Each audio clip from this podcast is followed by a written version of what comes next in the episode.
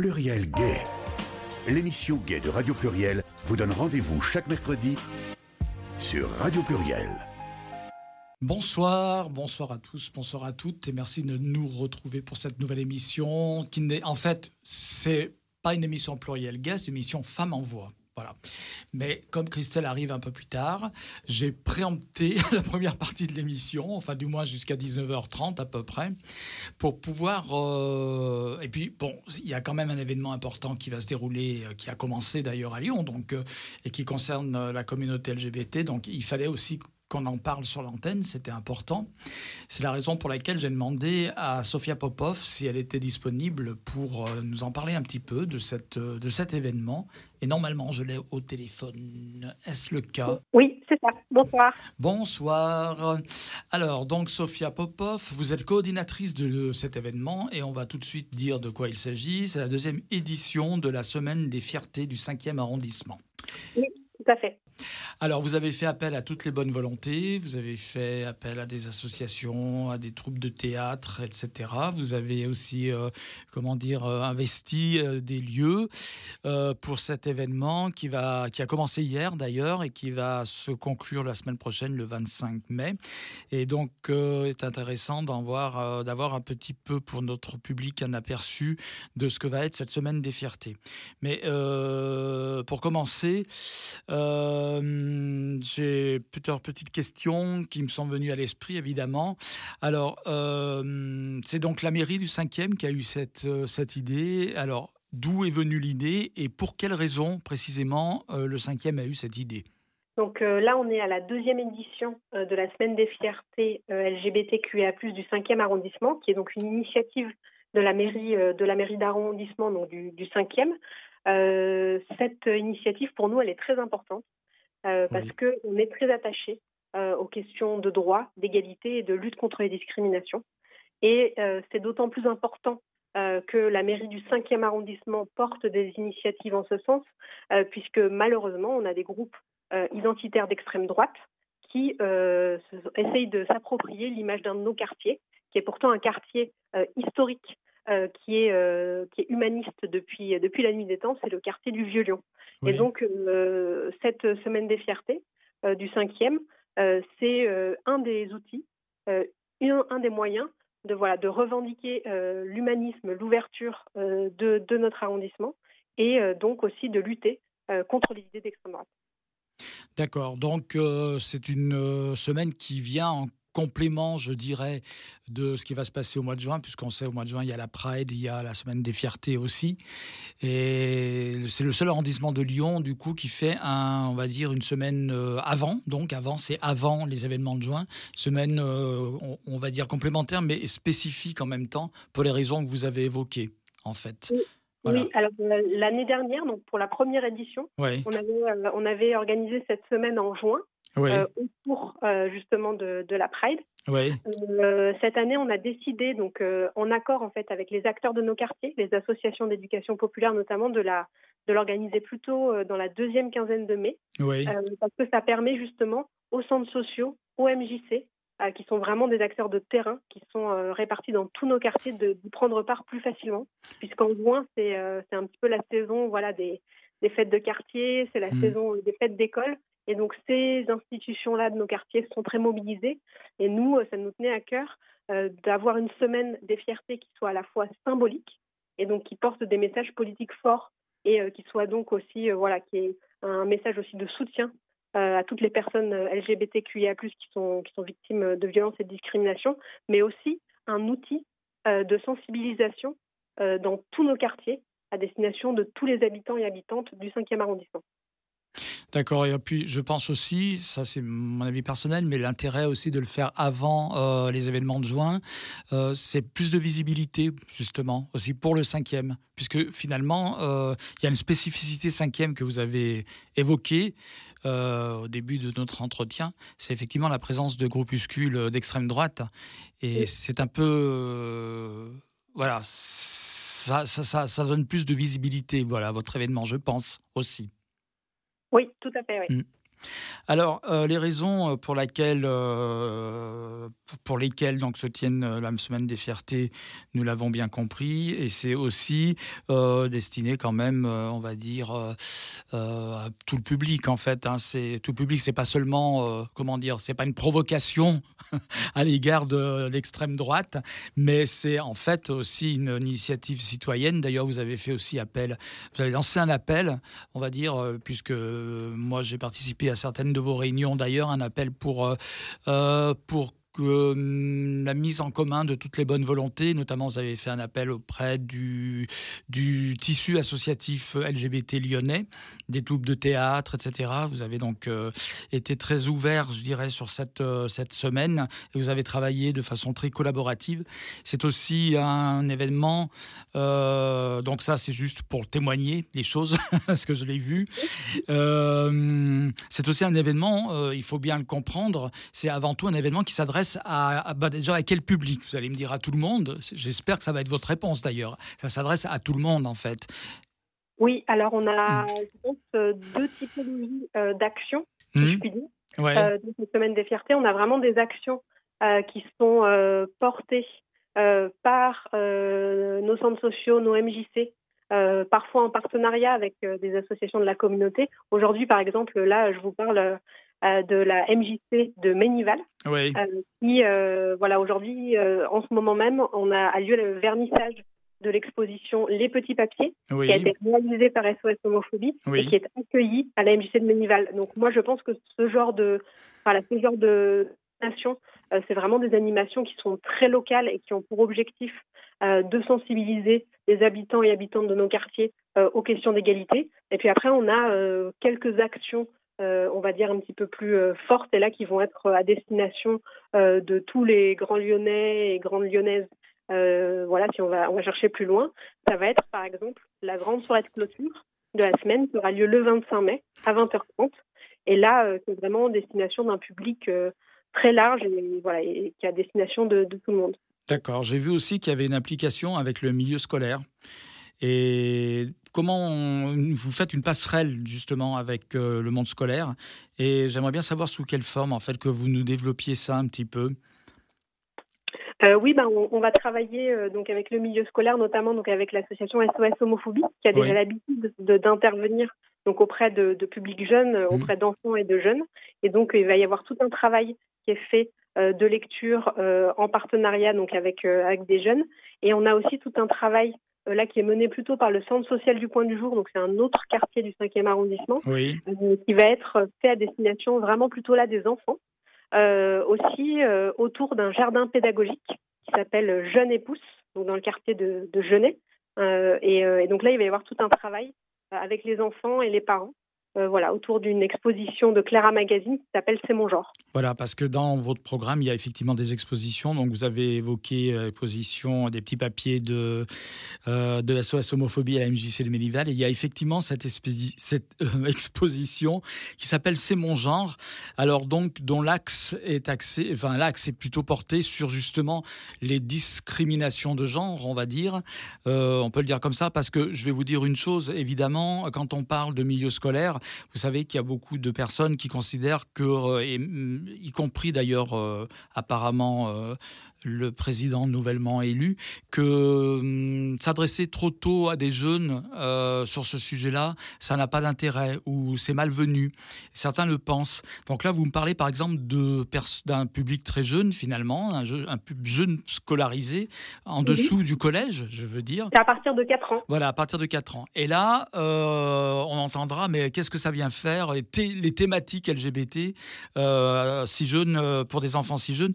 Mais justement, pour ça que je voudrais que vous nous, fassiez un petit focus sur cette exposition C'est mon genre, parce qu'on est là avant tout, non pas dans, euh, on est, en fait dans la déconstruction euh, des, genres, en fait, je veux dire, ou du moins, enfin, vous allez nous le dire, c'est vous-même qui nous allez vous le dire, ça sera plus simple, je crois.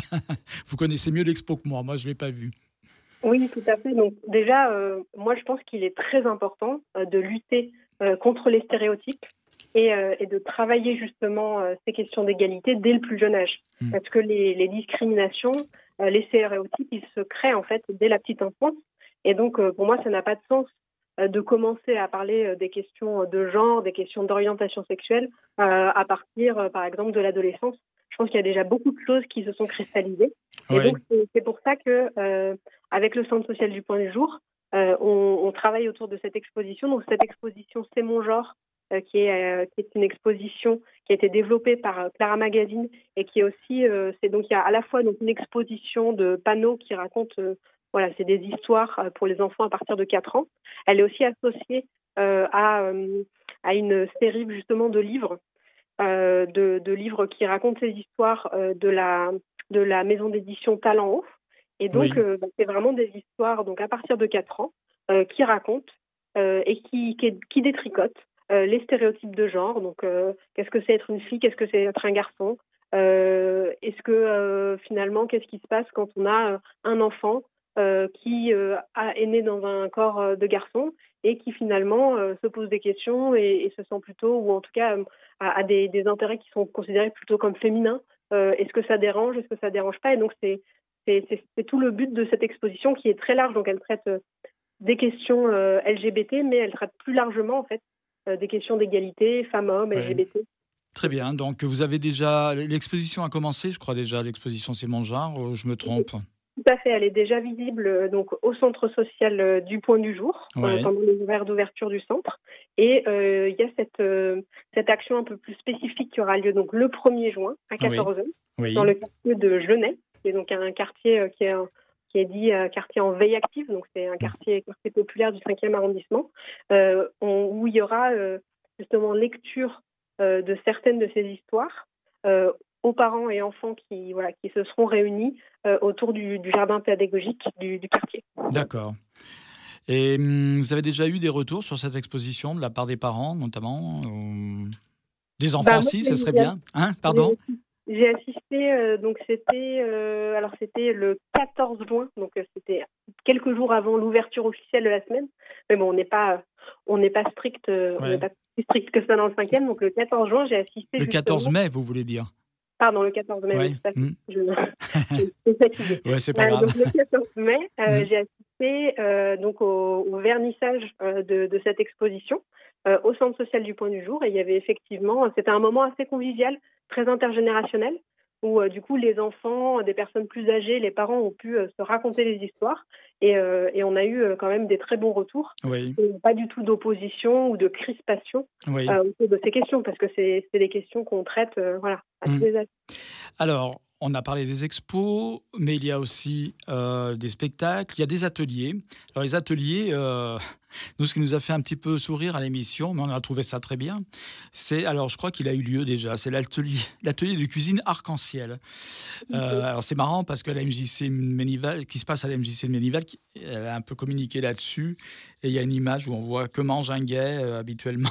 enfin bon, c'était, c'était amusant, quoi, c'était évidemment... Euh, alors, mais nous, nous, nous, nous, par contre, ça nous a hum, un petit peu interpellé dans le sens où on s'est dit, mais qu'est-ce que c'est qu'un atelier de cuisine arc-en-ciel? Qu'est-ce qu'on y fait? On y fabrique des gâteaux arc-en-ciel. Qu'est-ce qu'on Alors ça a eu lieu ce matin, je crois. Peut-être que je me trompe. Hein. Donc l'atelier de cuisine, il a eu lieu euh, à 14h30 cet après-midi. D'accord, cet après-midi. L'objectif de cet atelier de cuisine, c'était de préparer euh, le, buffet qui est servi en ce moment même pour le vernissage de l'exposition. Ah, d'accord. Euh, les petits de SOS homophobie. Et donc cette image de qu'est-ce que mangent qu'est-ce que mangent les gays, hmm. euh, c'est justement en fait un extrait de l'exposition de SOS homophobie. D'accord. Cette exposition les petits papiers, elle est basée sur tout le travail que fait l'association auprès de auprès de, de publics euh, adolescents. Et donc euh, voilà, moi je connais pas exactement l'ensemble du déroulé des interventions, mais il y a un hmm. moment donné dans les interventions d'SOS homophobie dans les classes où les personnes peuvent noter des questions euh, qu'ils se posent, euh, hmm. qu'ils n'osent pas peut-être demander à l'oral sur des petits papiers de façon anonyme. Et puis euh, voilà, les petits papiers sont lus et, et SOS Homophobie s'engage à répondre à répondre à toutes les questions, évidemment, si elles ne sont, pas, si elles sont pas insultantes ou etc. Et donc, donc cette question, qu'est-ce que mangent les gays c'était une, une, question de, de, ce petit papier. Et donc, voilà, c'est pour ça que je pense que la MJC a, a, fait un petit peu de communication autour de, de cette question et donc l'idée, c'était euh, vraiment, enfin l'idée de cet atelier de cuisine, c'était de préparer le buffet qui est servi ce soir. Et, euh, donc, bah voilà, c'est la MJC lance ce type de ce type d'animation, donc préparer de façon collective et participative les buffets qui sont servis lors des vernissages des différentes expositions ou lors des événements de la MJC. Et là, comme c'était comme c'était la semaine des fiertés, ils ont voulu travailler voilà sur sur la notion d'arc-en-ciel. Donc voilà, c'était juste une petite une, petite euh, comment dire euh, voilà une préférence euh, qui permettait juste de, préparer le buffet quoi. D'accord. Bah, pour le buffet, il y a différents types de voilà de menus qui ont été faits. on a des, des rouleaux de printemps, des rouleaux de printemps colorés. Mmh. on a voilà des gâteaux et donc voilà l'idée c'était de, cuisiner avec le maximum de couleurs pour que ce soit et festif. Très bien parce que nous évidemment ça nous a interpellé un petit peu mais bon c'était effectivement une excellente idée D'autant plus qu'on peut après apprécier euh, les résultats euh, des expériences culinaires, donc euh, arc-en-ciel de la MJC de Ménival. Mm-hmm. Très bien. Donc ensuite, bon, il y a, y a, pas mal d'événements quand même. Alors évidemment, on va pas pouvoir tous les citer, mais évidemment, à la fin de notre entretien, on va se donner des infos pour pouvoir récupérer tous ces, tous ces, toutes ces informations. Il y a donc, on a dit des expos, on a parlé des ateliers, on a évoqué l'atelier cuisine. Il y a des spectacles aussi, on pourra peut-être en parler un petit peu. Je voudrais aussi, alors déjà, je voudrais qu'on parle aussi de quelque chose qui nous a aussi ici à la radio interpellé, je dirais. Et il y en avait qu'un seul, c'est notre ami Bernard qui est à la régie, qui savait de quoi il s'agissait. On a appris donc l'existence des parrainages et donc des marrainages désormais républicains. on a appris que ça existait depuis la Révolution française. Or, il se trouve que grâce à vous, hein, parce que moi je, ne connaissais pas. Et euh, justement, euh, pourquoi je parle de ça C'est parce que dans euh, la, semaine des fiertés du 5e, il va y avoir une cérémonie de parrainage et de marrainage républicain et républicaine. Donc, et est-ce que vous pouvez nous dire de quoi il s'agit alors? Expliquez-nous un petit peu. Déjà, comment ça se passe? Voilà, enfin, rapidement, hein, qu'est-ce qui se passe? Hmm. Donc cette initiative, euh, elle est, euh, elle est à la base, euh, elle vient de l'association qui s'appelle 2MSG, qui c'est une, une, association d'autosoutien de migrants queer qui viennent plutôt d'Afrique subsaharienne. Oui. et donc c'est eux qui nous ont proposé d'organiser des cérémonies de. Alors en l'occurrence là, il y en avait qu'une cérémonie et c'était un parrainage républicain. Mmh. il n'y avait pas de, de, de femmes impliquées. Oui. Et donc ce parrainage républicain, c'est un moyen pour la mairie euh, mais aussi pour la personne qui s'engage dans ce parrainage, euh, d'affirmer voilà symboliquement euh, son soutien, son engagement auprès d'une personne migrante, quelle que soit sa situation, qu'elle soit sans papier, avec titre de séjour ou en cours de naturalisation. Et donc c'est un moyen fort de créer un lien et, d'accueillir en fait cette personne au sein de notre République, au sein de notre territoire. Cette cérémonie de parrainage a déjà eu lieu. elle a été présidée euh, par, euh, par Madame la maire euh, du 5e arrondissement, Nadine Georgel, qui est très attachée à ces questions de migration, qui est elle-même très impliquée, notamment dans la, la communauté guyanéenne, et donc qui était vraiment ravie de pouvoir célébrer ce parrainage. Et cette cérémonie de parrainage, elle va, elle va être, elle, elle, fait partie en fait de tout un cycle de de d'animation qu'on organise avec deux MSG et on organise donc vendredi matin à 11h une conférence de presse justement pour dénoncer euh, les conditions d'accueil et d'asile euh, des personnes euh, migrantes, et notamment des personnes migrantes voilà, qui sont queer et donc qui subissent une triple discrimination. Mmh. Elles ont souvent quitté leur pays d'origine à cause de discrimination en raison de leur orientation sexuelle ou de leur identité de genre. Elles arrivent en France, elles sont discriminées en tant que personnes migrantes et en plus la reconnaissance en fait de, de, la, raison pour laquelle elles ont quitté leur pays est aussi souvent euh, non reconnue. Et ensuite, elles sont, euh, elles peuvent être aussi discriminées en fait dans les communautés, voilà, qui, dans leur communauté entre guillemets d'origine qui serait installée en France. Donc, c'est vraiment des parcours, voilà, qui sont, qui sont très compliqués, qui sont très violents. Et, donc, il est particulièrement important de, justement d'accueillir dignement et de protéger ces personnes qui, qui ont fait un long chemin euh, pour arriver euh, jusqu'à jusqu'à chez nous. D'accord. Alors, pour terminer notre entretien, pour, euh, comme je disais, on ne peut pas faire le tour de tout ce qui se passe, mais on va parler des lieux un petit peu, parce qu'il y a quand même pas mal de lieux. Enfin, vous en on en a cité quelques-uns, le Centre social du Point du Jour, le MJC de Ménival, il y a aussi le Baston, qui est un établissement commercial qui se trouve dans le cinquième, donc, dans, où il va y avoir des événements. Mais est-ce qu'il y a aussi des événements à la mairie, directement, dans les locaux de la mairie du cinquième? Donc, il y a bah, cette cérémonie de parrainage, cette conférence de presse qui aura lieu donc euh, en mairie annexe. Donc c'est la mairie qui se trouve euh, dans le Vieux-Lyon. D'accord. Euh, vendredi à 11h. Oui. Et on a aussi deux autres événements qui ont lieu dans des bâtiments, alors là qui appartiennent plutôt à la ville de Lyon et pas forcément à la mairie du 5e. Oui. c'est donc une représentation de théâtre forum, du théâtre participatif qui aura lieu dans la cour de l'école élémentaire Gerson, donc samedi. Donc l'école est fermée, mais mais l'école nous accueille quand même, euh, nous ouvre ses portes pour euh, cet événement. Et euh, ensuite, la soirée de clôture, qui aura lieu donc le 25 mai à 20h30 et qui se situera dans le palais de Bondy, qui est donc un, un joli, joli palais quai de Bondy, donc plutôt dans la partie Saint-Paul du Vieux-Lyon, et dans, la salle Molière, qui est une salle voilà, vraiment très très impressionnante. Oui, parce qu'on parlait de, spectacle justement, donc vous avez évoqué celui, euh, vous en avez évoqué un juste à l'instant. Il y a aussi euh, donc euh, la, soirée de clôture où on va avoir lieu des une représentation théâtrale notamment, je crois. Hein, oui. Voilà. Donc une soirée qui va être assez contemporaine puisqu'on aura une chorale pop euh, d'un collectif euh, qui s'appelle Crack et euh, une performance théâtrale qui s'appelle Burger Queer. Et le nom donne un peu la, la tonalité très contemporaine. voilà. Donc ça va un petit peu, un petit peu débroussailler. voilà. D'accord, très bien. Et donc l'établissement, dernier établissement que j'ai cité, qui est le Baston, ça sera plutôt plus festif, je suppose que c'est un établissement commercial. Oui, donc le Baston, qui est à la fois un bar et euh, une association. Oui. Euh, et, euh, ah oui, donc j'ai dit lieu commercial, mais en fait, ils sont associatifs. C'est un bar associatif, c'est ça C'est un bar et une association. Donc, ils nous accompagnent notamment, par exemple, sur la soirée de clôture. En accompagnant les artistes qui participent, oui. y compris sur les aspects techniques, qui mmh. sont spécialisés voilà, dans l'accompagnement d'artistes, d'artistes queer et féministes. Oui. Et effectivement, du 19 au 25, euh, ils organisent pas mal de pas mal d'événements, euh, voilà, que ce soit euh, musical ou même un vide dressing. voilà, autour dans, dans, leur lieu qui est de toute façon un lieu qui est déjà dont la programmation est, est déjà très engagée. Mmh, d'accord. D'accord, donc tout ça, c'est en ce moment, c'est jusqu'au 25, c'est ouvert à tout le monde.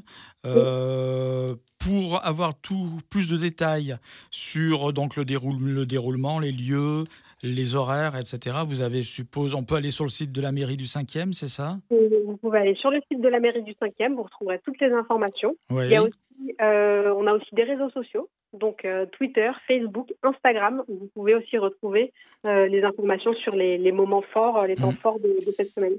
D'accord. Eh bien, on relaiera tout ça, de toute façon, sur nos propres réseaux sociaux, d'ailleurs, de nos émissions. Bientôt va commencer l'émission Femmes en Voix. Donc, euh, je vais sortir du studio et laisser la place à Christelle. Euh, je voudrais quand même vous remercier d'avoir euh, d'avoir accepté mon invitation pour parler de cette semaine. Vous remercier aussi pour cette semaine, tout simplement, et de votre esprit d'ouverture que j'ai pu constater moi-même en participant à quelques réunions. et bravo, et on se retrouvera peut-être donc pour la troisième édition l'année prochaine, euh, parce qu'évidemment, il y aura une troisième édition, cela va sans dire. Évidemment, une troisième édition, et je vous remercie beaucoup pour l'invitation et pour le soutien. Merci beaucoup, Sophia Popov, et à très bientôt. Bonne soirée. À bientôt, au revoir. Au revoir. Alors, mon cher petit Bernard, avant de laisser la place aux filles, il est... est-ce que tu m'entends, Bernardo? Mon Bernardo. Parfait. Donc on va laisser les filles s'installer, mais pour faire le joint, si j'ose dire. non, j'ai pas amené d'herbe, hein, il n'y a pas de problème. Euh, je reste dans la légalité la plus totale. Je rassure tous les responsables de la radio. Euh, non, pour faire le joint, j'ai amené une chanson une chanson, mon petit Bernard. Alors, cette chanson, cette chanson, elle est très sympathique. Ça s'appelle Maghrébine des Yvelines. Voilà, c'est une chanson qui a été un peu oubliée, qui est une chanson qui a été chantée par Denis Pépin, un chanteur des années 70, euh, d'ailleurs qui avait dû modifier son nom. C'était un chanteur d'origine algérienne qui avait dû franciser son nom puisque pour faire carrière, on dira. Et il a fait une très belle carrière. D'ailleurs, il est assez connu. Alors, il y a des titres qui sont plus connus. Celui-ci, il est un peu moins. Et je trouve assez justement dans l'esprit de l'émission qui va arriver de Femmes en voile, en voile, non, en voix, tout simplement. en voile aussi, femmes en voix, mais nous, euh, femmes en voile aussi, elles sont bienvenues. Euh, donc du coup, euh, puisque c'est une chanson donc qui est de 1982, donc assez ancienne, qui évoque quand même une thématique très actuelle encore, voilà, et qui est une chanson féministe en réalité. Et après Christelle.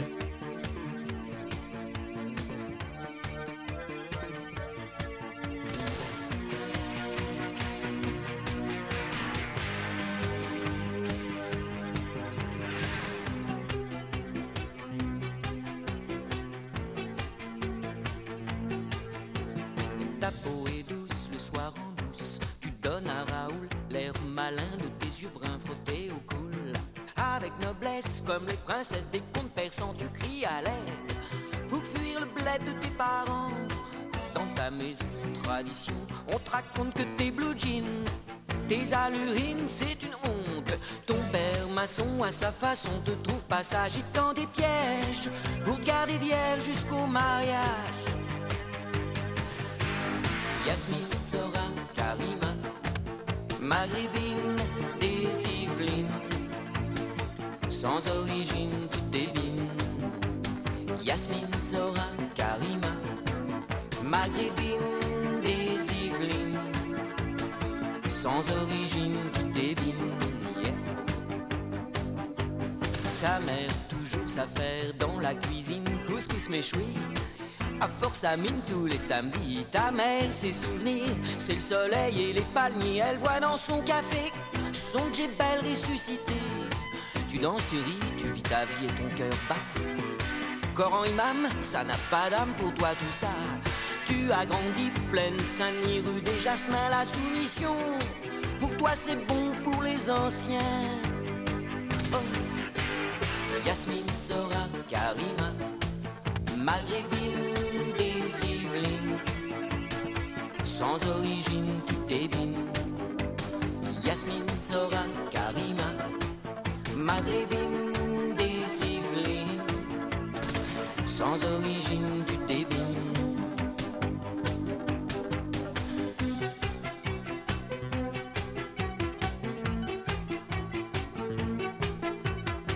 Ta peau est douce, le soir en douce, tu donnes à Raoul l'air malin de tes yeux bruns frottés au cool.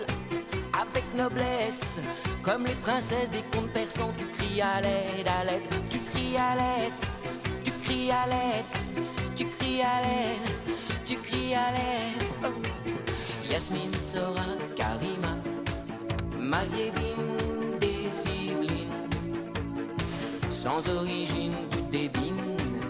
Yasmina, Maghrébine, des sans origine, tu sans origine débines,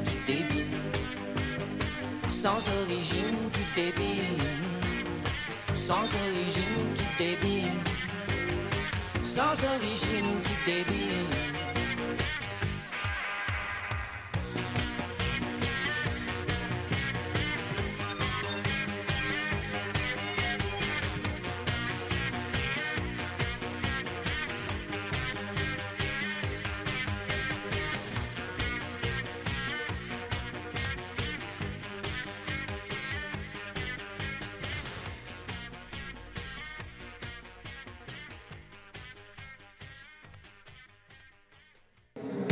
Radio Pluriel, c'est votre radio. Femme en voix, un mercredi par mois, c'est le plurielier sur Radio Pluriel. Bonsoir tout le monde. Euh, bonsoir Bernard à la technique qui me fait des, des signes. Et euh, Gérald. Euh, Gérald Bonsoir Christelle. Ah ben voilà le trou, le trou de mémoire. Voilà, bonsoir mes amis, les invités, pardon. Et, merci Gérald de nous avoir cédé la place. Il nous fait des grands coucous. Peut-être qu'il s'en va dans la fraîcheur du soir. Salut Gérald. Euh, ben bienvenue, bienvenue. Très heureuse de vous retrouver. Il s'est passé beaucoup de choses depuis la dernière fois. Depuis la dernière fois, on n'a plus de masque. Depuis la dernière fois, on a voté, mais on a toujours le même président. Avec des grands changements dans nos, dans nos vies. Et la dernière fois, c'était il y a deux mois, puisque le mois dernier, le Covid m'a attaqué. Et nous devions accueillir Mathilde, mais comme Mathilde est formidable, eh ben, elle est là quand même. Elle est là quand même en ce mois de mai. Mathilde de FIF. Bonsoir Mathilde. Bonsoir. Et avec Mathilde, euh, je suis ravie d'accueillir euh, Vinciane Mandrin. Bonsoir. Artiste, euh, performeuse. Elle va nous, nous parler d'elle et de son travail en deuxième heure, mais elle sera avec nous pendant toute l'émission. Et ça, c'est chouette. Bon, on est prêt Vous voulez ma petite humeur du mois? Je vais vous parler alors de ce qui s'est passé ce week-end aux États-Unis. Euh, vous savez qu'il y a eu une grande, une grande marche dans toutes les villes et dans tous les États des États-Unis avec ce slogan qui réunissait toutes les femmes Pas touche à mon corps. Et oui, elles étaient nombreuses à manifester euh, pour le droit des femmes à disposer de leur corps, c'est-à-dire le droit à avorter. Un droit qu'on pensait acquis et qui visiblement euh, ne l'est pas. Merci Donald Trump. Le droit à avorter, bien sûr, dans de bonnes conditions, sans avoir à attendre des semaines pour être prise en charge. Euh, dans le Kentucky, par exemple, seulement deux cliniques pratiquent des avortements pour tout l'État. Et souvent, évidemment, dans les cliniques, euh, dans les cliniques qui, pratiquent l'avortement, on sait en plus que tout le personnel est constamment menacé, euh, qu'ils ont des intimidations, Enfin voilà, c'est c'est compliqué de, travailler en plus. Quand il n'y a pas des tentatives d'assassinat, évidemment. Euh, donc l'avortement est, déjà restreint, hein, puisqu'il y a moins d'amplitude, moins de semaines pour, pour se faire avorter.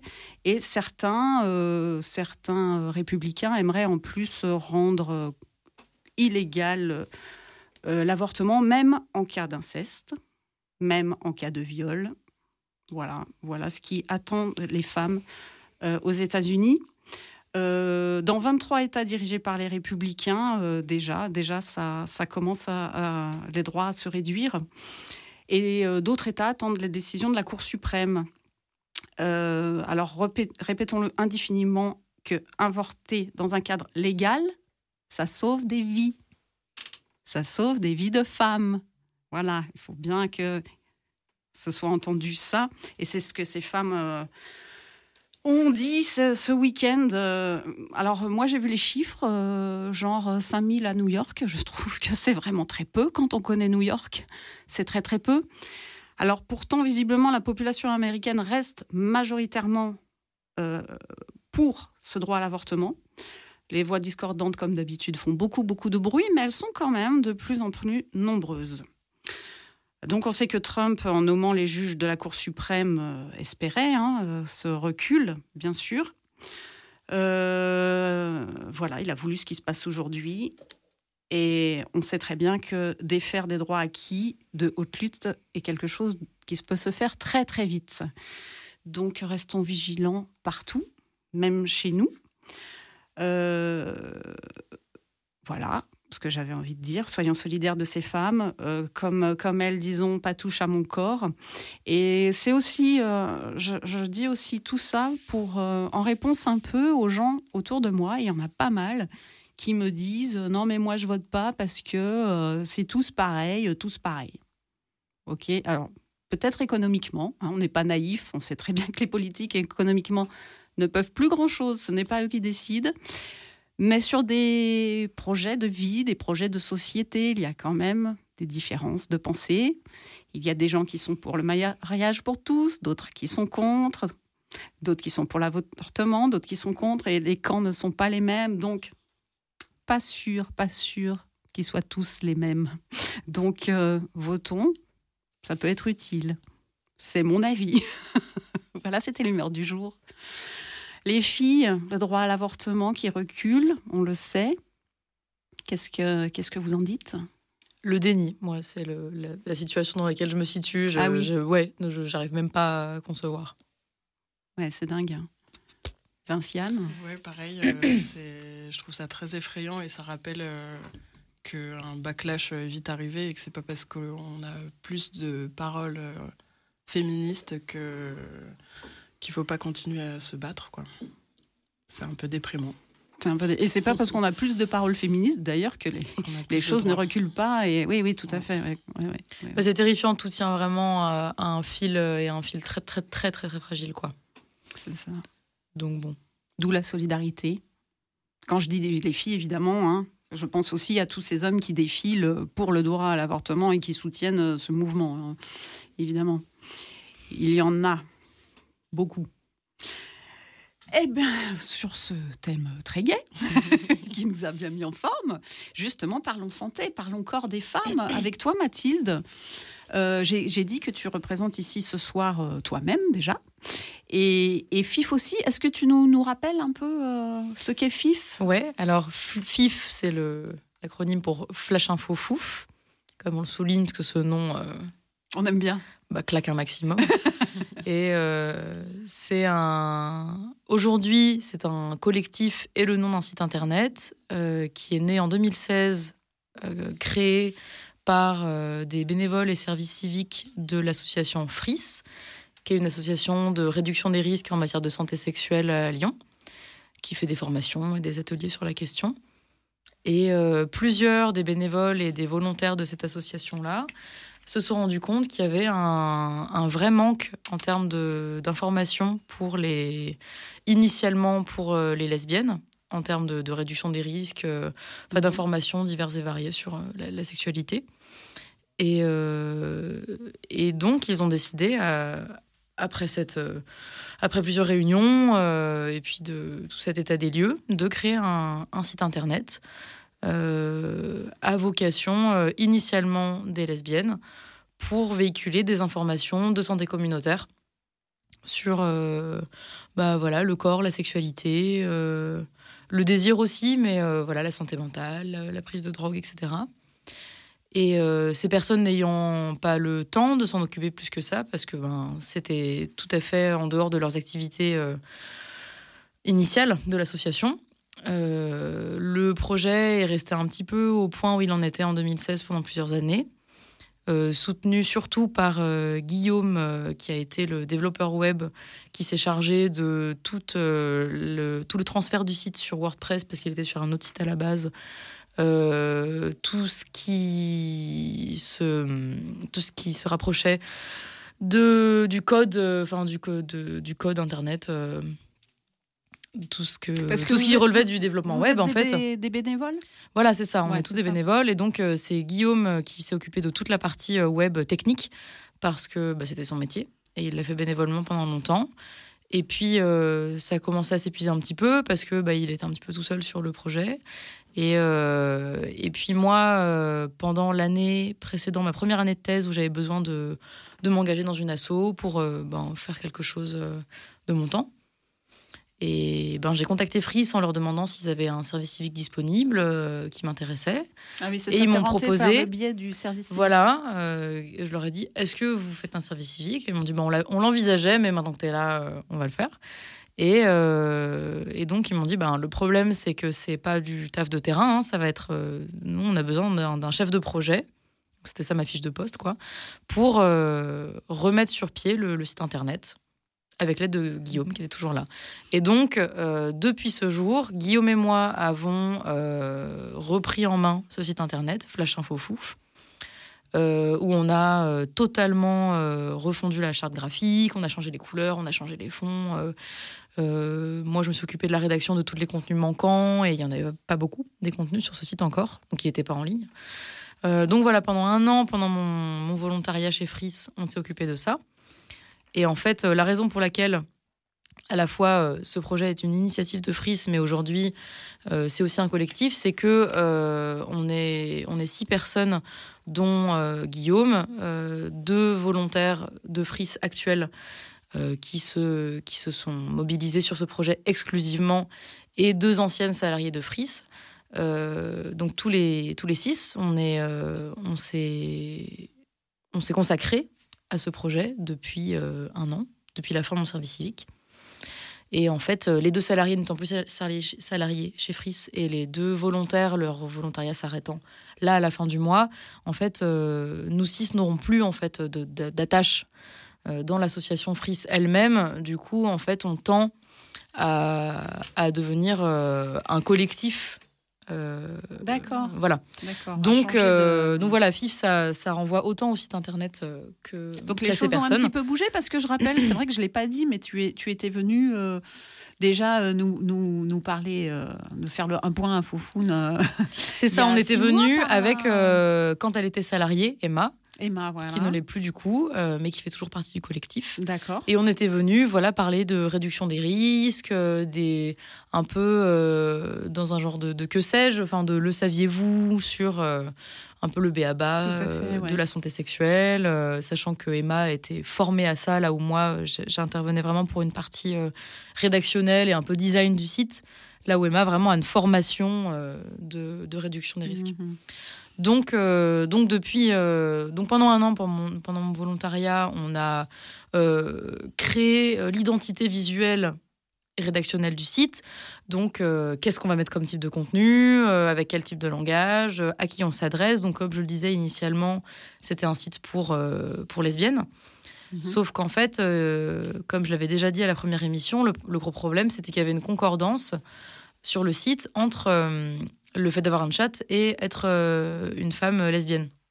Et du coup, il y avait un, un biais cis normé euh, de ce et hétéro, enfin euh, lesbiano-normé de ce site, qui, qui en fait correspondait pas tellement à la réalité du public qui pouvait être concerné mm. par le site, parce qu'en fait, quand on parle de chat, on parle pas forcément de femmes, et quand on parle de lesbianité, on parle pas forcément de chat.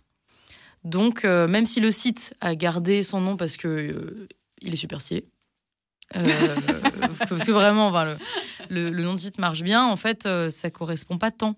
Ouais, c'est pas un site, c'est pas un site où on parle que de chat en fait. voilà, c'est ça. Ça parle et de chat parce que c'est important d'en parler et de de rapports lesbiens aussi. donc ça s'adresse vraiment à toutes les personnes qui sont concernées par ces, problématiques de santé sexuelle euh, et euh, de santé mentale euh, et même de vie de couple où à l'avenir on aimerait bien parler des violences dans les ouais, des violences dans les couples lesbiens enfin de, plein de sujets comme ça. Donc sur le site en fait on va retrouver trois rubriques principales. Une qui parle des IST mhm. donc où là, on va vraiment parler, ben, de, il y a des espèces de petites, une mosaïque de, de, fiches techniques, en fait, de, de, cartes d'identité des différentes IST, comment elles s'attrapent, c'est quoi les symptômes, comment on se protège. Oui, parce que souvent les lesbiennes euh, euh, pensent, hein, euh, c'est ça, et du coup, se pensent à l'abri des, des, maladies. et eh ben parce qu'on n'en parle pas, en fait, on n'en parle pas du tout, et, et, et, en fait, ça suppose, ça pose plein plein de questions. Le sexe lesbien entre entre personnes euh, qui ont des organes génitaux différents, mm. euh, euh, comment, comment se passe la transmission, même la prise d'hormones avec la prise de drogue, comment ça se passe, est-ce qu'il y a des, interférences ou non, est-ce que, est-ce que entre deux vulves, il peut y avoir transfert de mm-hmm. d'IST ou non, etc. Donc voilà, l'idée c'est de parler vraiment de manière holistique, en fait, de manière totale, de tout ce qui touche à la santé sexuelle. Euh, pour les personnes chatte et euh, pour euh, les lesbiennes, si c'est trans. Et du coup, du coup, ben, il y a eu toute une partie vraiment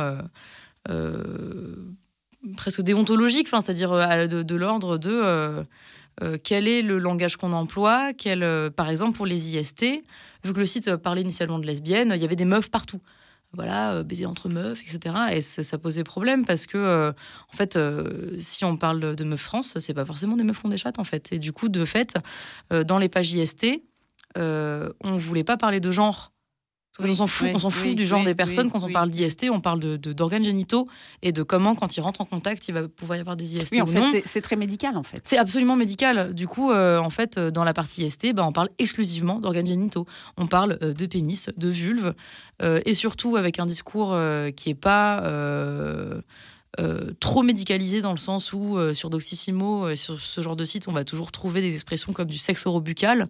Ça ne parle à personne. C'est totalement déconnecté de la réalité que c'est faire du sexe. À la base, c'est pas une espèce de, c'est pas un diagnostic médical en fait. du coup, de quand en fait on parle de cunilingus parce que ça s'appelle comme ça. donc et même parfois il y, a des termes un peu plus rares. Voilà, on parle de chat, on parle de bite on parle de lécher des chattes, sucer des bites, parce qu'en fait, l'idée, c'est pas d'être trash pour être trash, mais euh, qu'à un moment donné, c'est comme ça que les gens parlent, quoi. Euh, donc, euh, donc ça, ça a été tout des questions de rédaction pour la partie ST, c'est une des rubriques. L'autre rubrique, c'est une partie sur les prods, donc les produits psychoactifs, parce que ça, ça c'est en lien.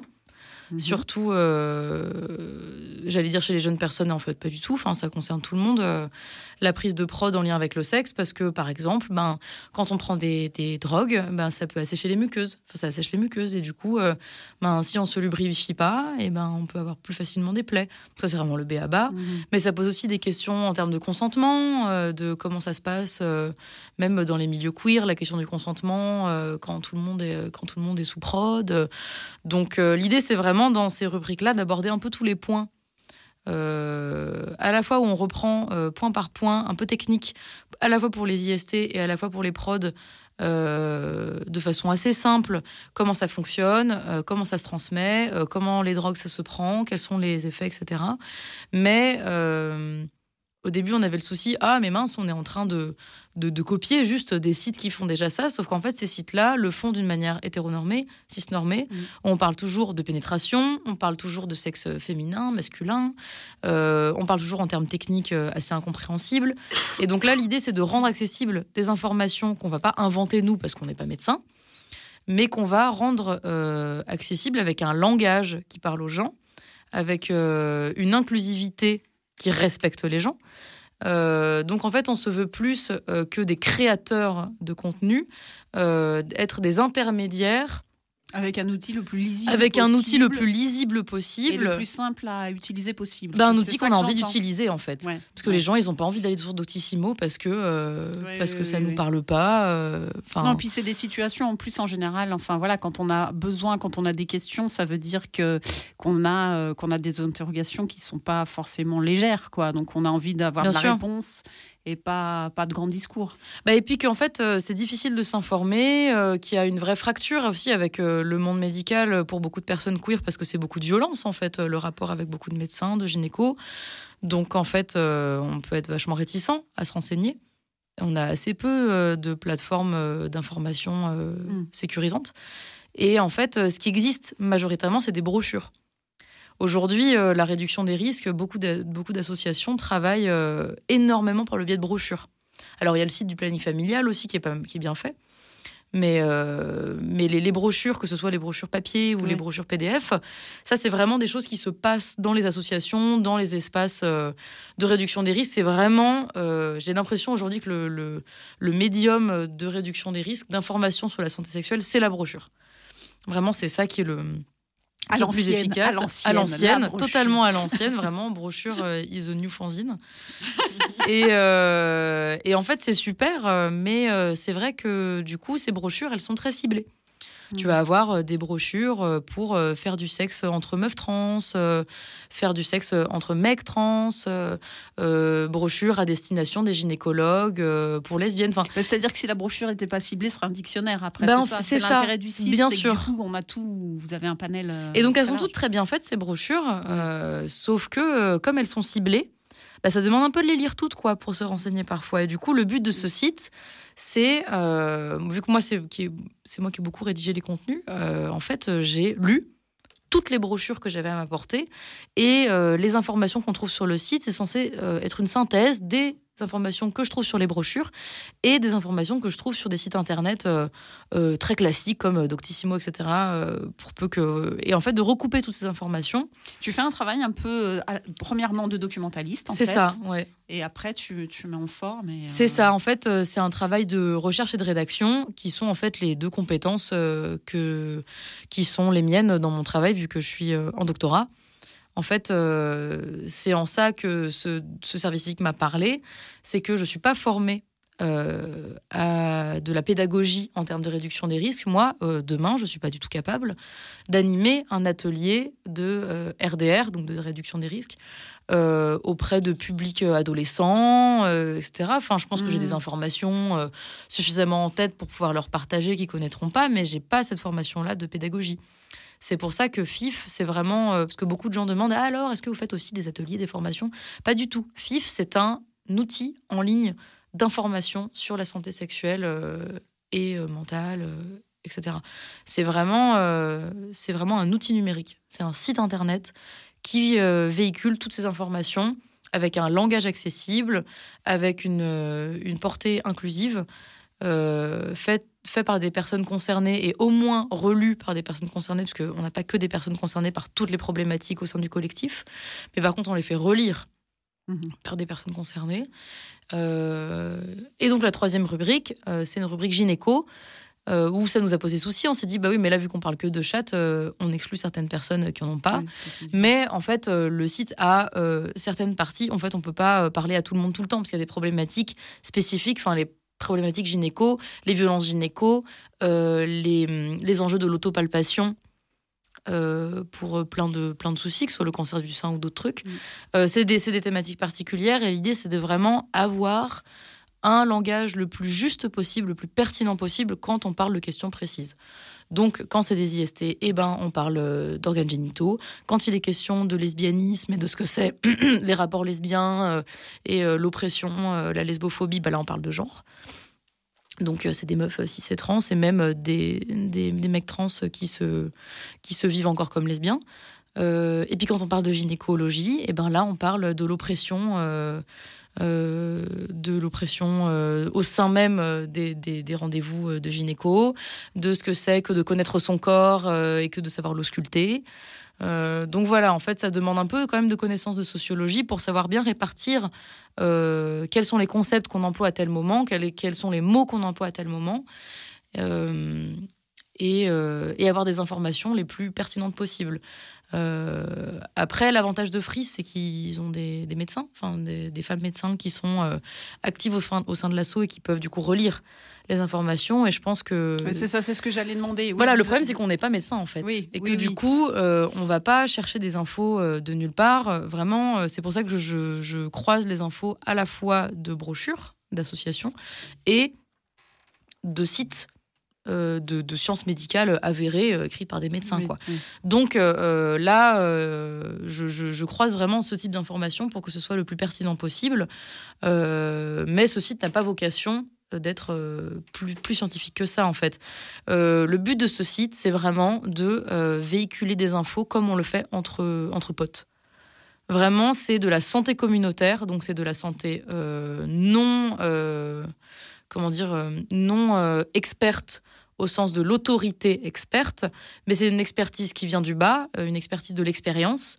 Et en fait, euh, euh, l'idée, c'est aussi, à travers la partie blog, qui est un autre pan du site, le blog, sur le blog, on va publier des témoignages. Donc là, par exemple, le premier article qu'on va sortir, c'est la première fois que j'ai su que j'avais une IST. La première fois que j'ai appris que j'avais une IST.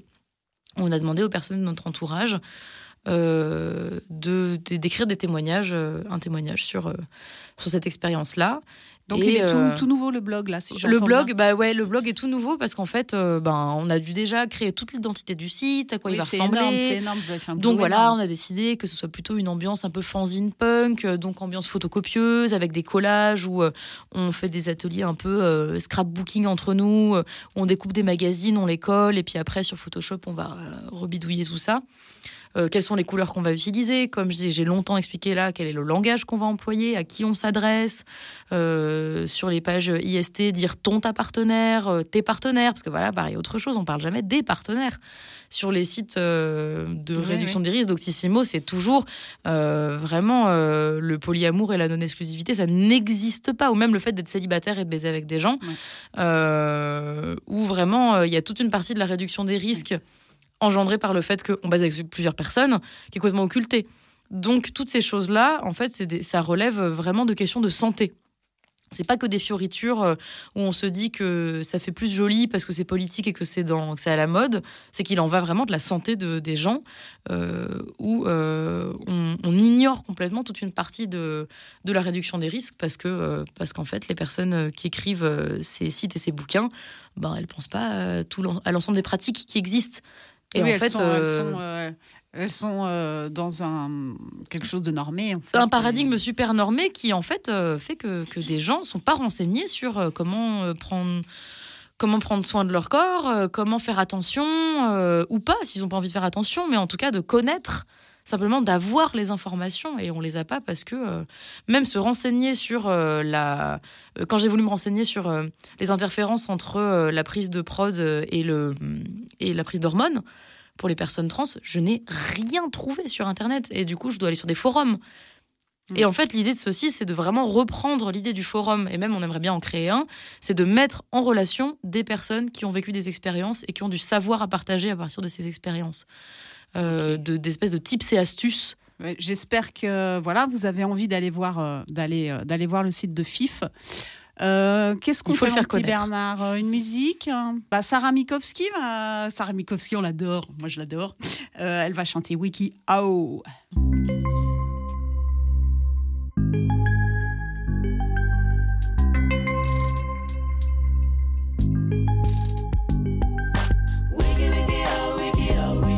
Sur Facebook, les pages dansent, je te like avec indifférence.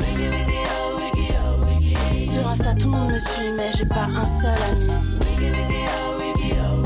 Sur Facebook, les pages dansent, je te like avec indifférence. Sur Insta, tout le monde me suit, mais j'ai pas un seul. Ok Google, pourquoi je me sens seule alors que je passe tout mon temps à te montrer ma gueule J'ai clash clashé mon ego à coups de HML. Le net ne fait pas de cadeaux quand je me lâche. Je suis ton idole, je suis le nouveau sex symbole, mais la femme m'isole. Même les nouvelles stars de l'école, j'ouvre une fenêtre, je la ferme. Mon avatar parle encore la langue qu'il a apprise du pays qui jamais ne dort. Respire, je te like, je t'inspire. Entre dans mon délire pour le meilleur, mais surtout pour le pire. Je m'auto-proclame des hommes et des femmes et mes instants volés s'envolent gramme par gramme. Ce qui se passe après, je te jure, c'est pas de ma faute. J'ai aboli la frontière entre moi et les autres. Coup de passe-passe, je m'esquive. Coup de grâce-grâce et qui même me suivent. Sur Facebook, les pages dansent, je like avec indifférence. Sur Insta, tout le monde me suit, mais j'ai pas un seul ami. Sur Facebook, les pages dansent, je te like avec indifférence. Sur Insta, tout le monde me suit, mais j'ai pas un seul ami.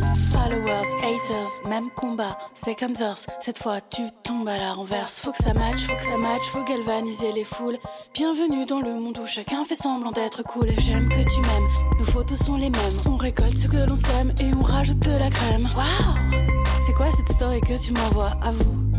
C'est Miami, derrière toi, de beaux bars en traquenard. Les premiers à s'indigner, en ligne seront les derniers à se déplacer pour aller voter. Adopte un martien, puisque l'amour sonne faux. Que les filles sont des catins qui prennent les mecs pour des chiens, ça y est. Me voilà dans l'univers de la frime, c'est fait. Je trotte tes flottes dans l'abîme. Ok Google, pourquoi je me sens seule alors que je passe tout mon temps à te montrer ma gueule? Sur Facebook, les pages dansent, je te like avec indifférence. Sur Insta, tout le monde me suit, mais j'ai pas un seul ami.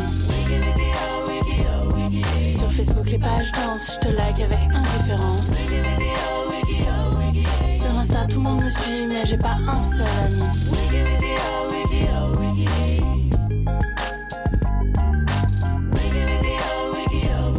Sur Insta, tout le monde me suit, mais j'ai pas un seul ami.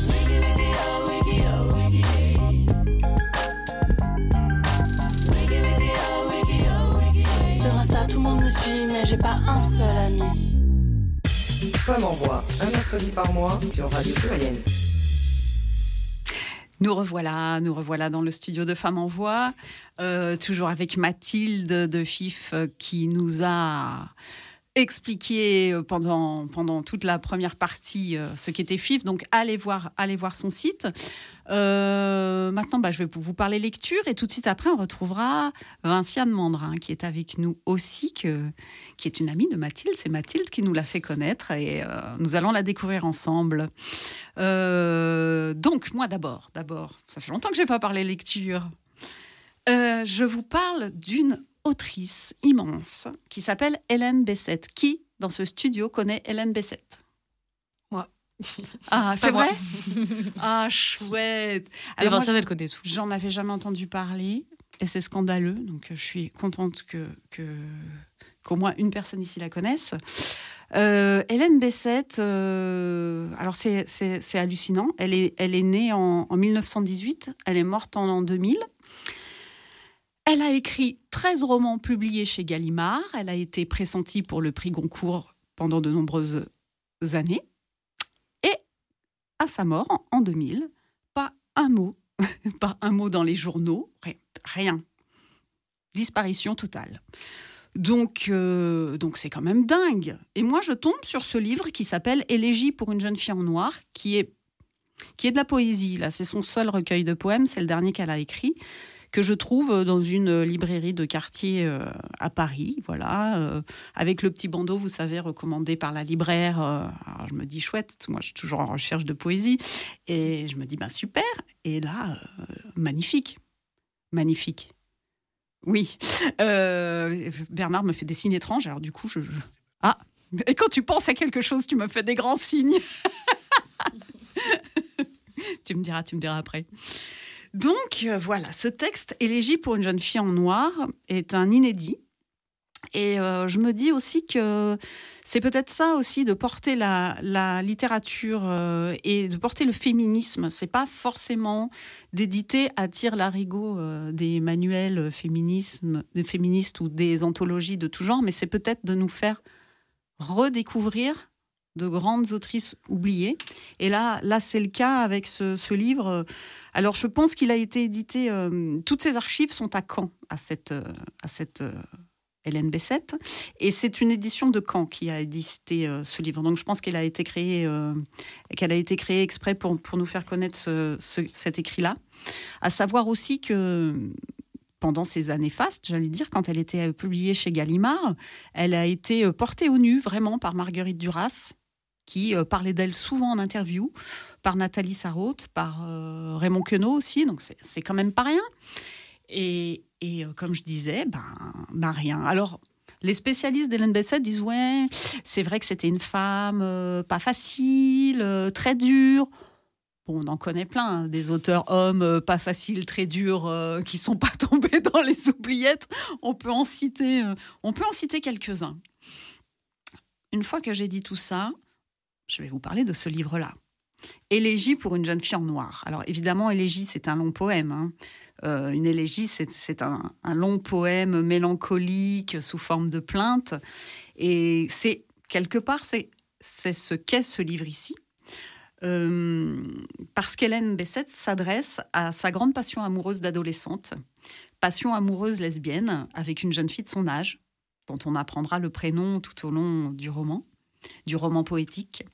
Et qui dit passion lesbienne dans les années 30, évidemment, euh, dit passion impossible.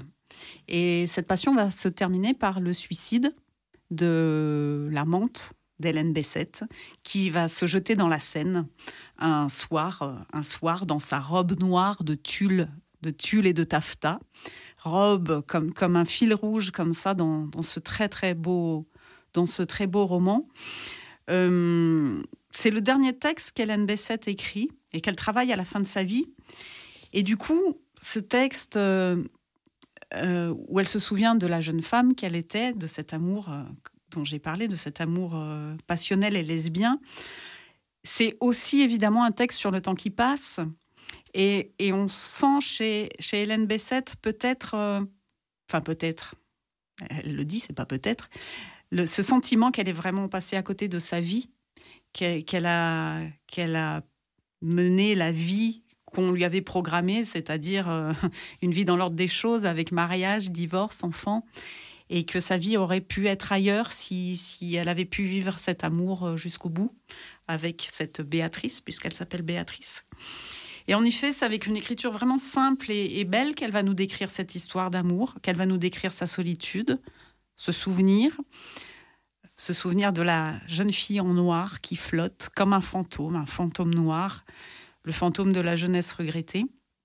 Et puis, bien sûr, il est question du corps, du corps qui vieillit autant que le souvenir, le corps qui a fait des compromis, le corps qui, qui euh, peut-être quelque part aurait voulu accompagner celle qui s'est noyée. On peut lire ça entre les lignes aussi.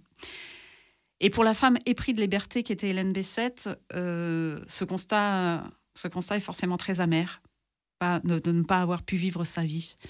Alors bon, évidemment, c'est pas d'une grande joie ce livre, mais c'est d'une grande beauté. Et c'est, alors par contre, c'est pas d'une grande joie, mais c'est beaucoup d'énergie.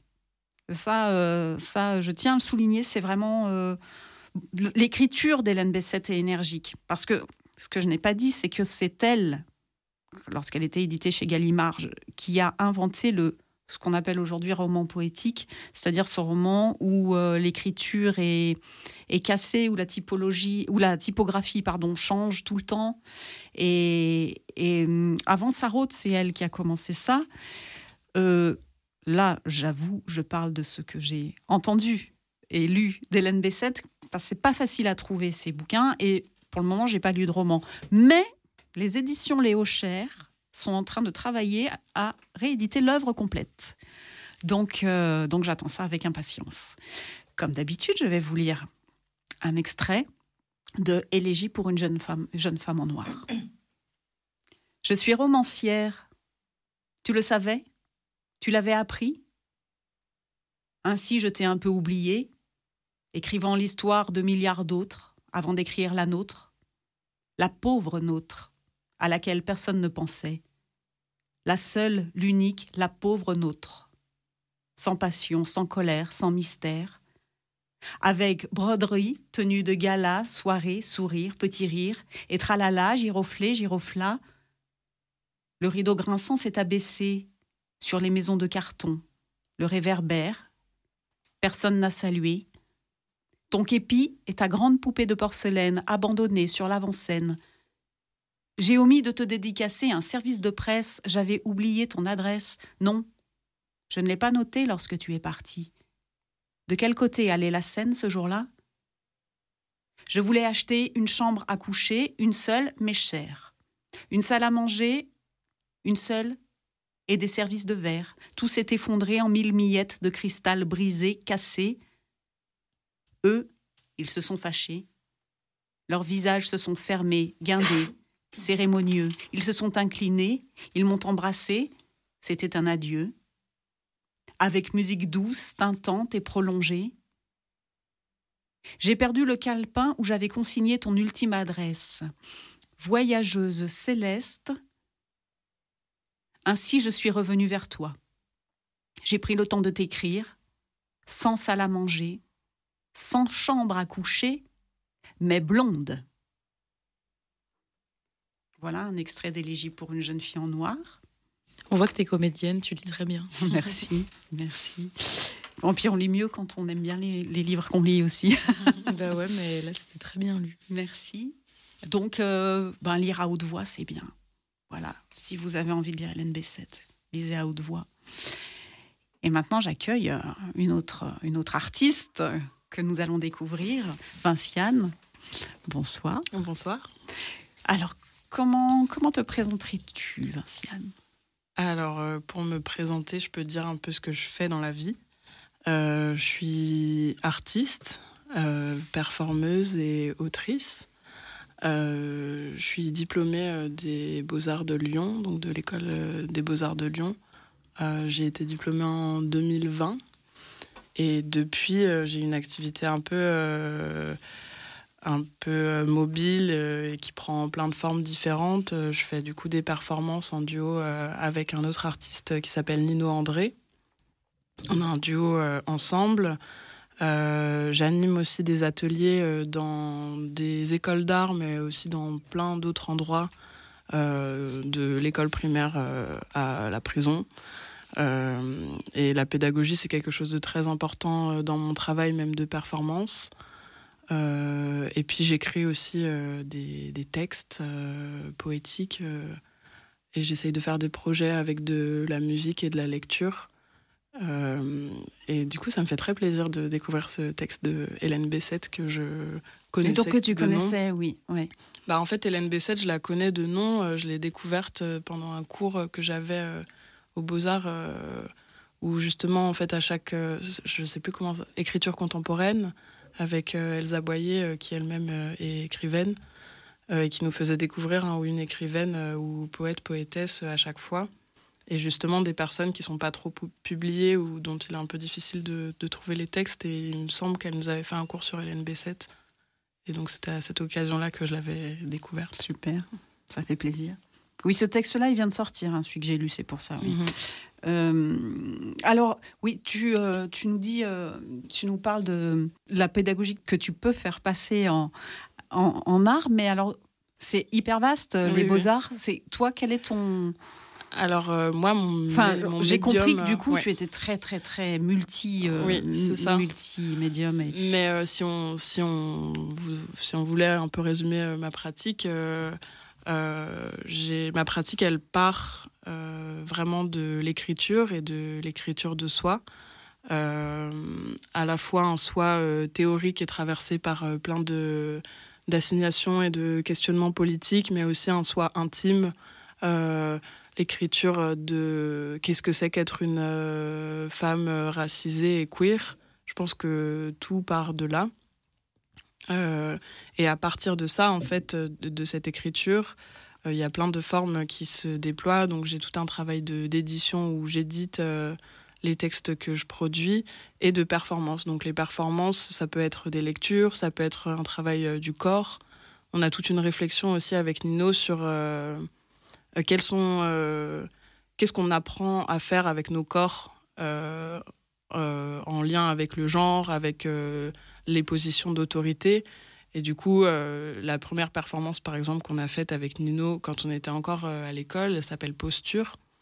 et elle venait d'un constat, en fait, que les corporalités dans les écoles d'art sont super importantes et qu'il y a beaucoup de choses qui se jouent à ce niveau-là en fait dans la pédagogie en école d'art parce que du coup une école d'art c'est un endroit où on doit se présenter et faire beaucoup de choses à l'oral et la pédagogie passe beaucoup par là donc il y a beaucoup de moments en fait où des étudiants et des professeurs sont dans des situations de présentation orale de, de pratique ou devant une pièce et euh, nous dans ces moments de pédagogie on se sentait un peu mal à l'aise mais sans vraiment arriver à définir pourquoi. Donc on a commencé à les observer, à voir comment les profs se placent par rapport aux étudiants et étudiantes. Qu'est-ce que ça change aussi en fonction du genre? Est-ce que les femmes euh, euh, s'expriment plus ou moins selon certaines situations donc on a commencé à prendre des notes de qui coupe la parole à qui, euh, comment les gens se placent, quelles sont les références qui sont citées. On voit que à certains moments, euh, tel prof va faire tel geste. Et donc, on a pris en note toutes ces postures et toutes ces choses qui se passent au niveau du langage. On a décidé de les rejouer, en fait. Donc, on a établi tout un répertoire de postures qu'on a pris en photo. Du coup, c'est Nino euh, qui a commencé à reproduire ces postures-là. Puis, on regardait aussi des photos stock euh, d'entreprises, de start-up, tout, tout, en fait, ce langage codifié des corps euh, qui apparaît comme invisible parce qu'il est considéré comme la neutralité en fait.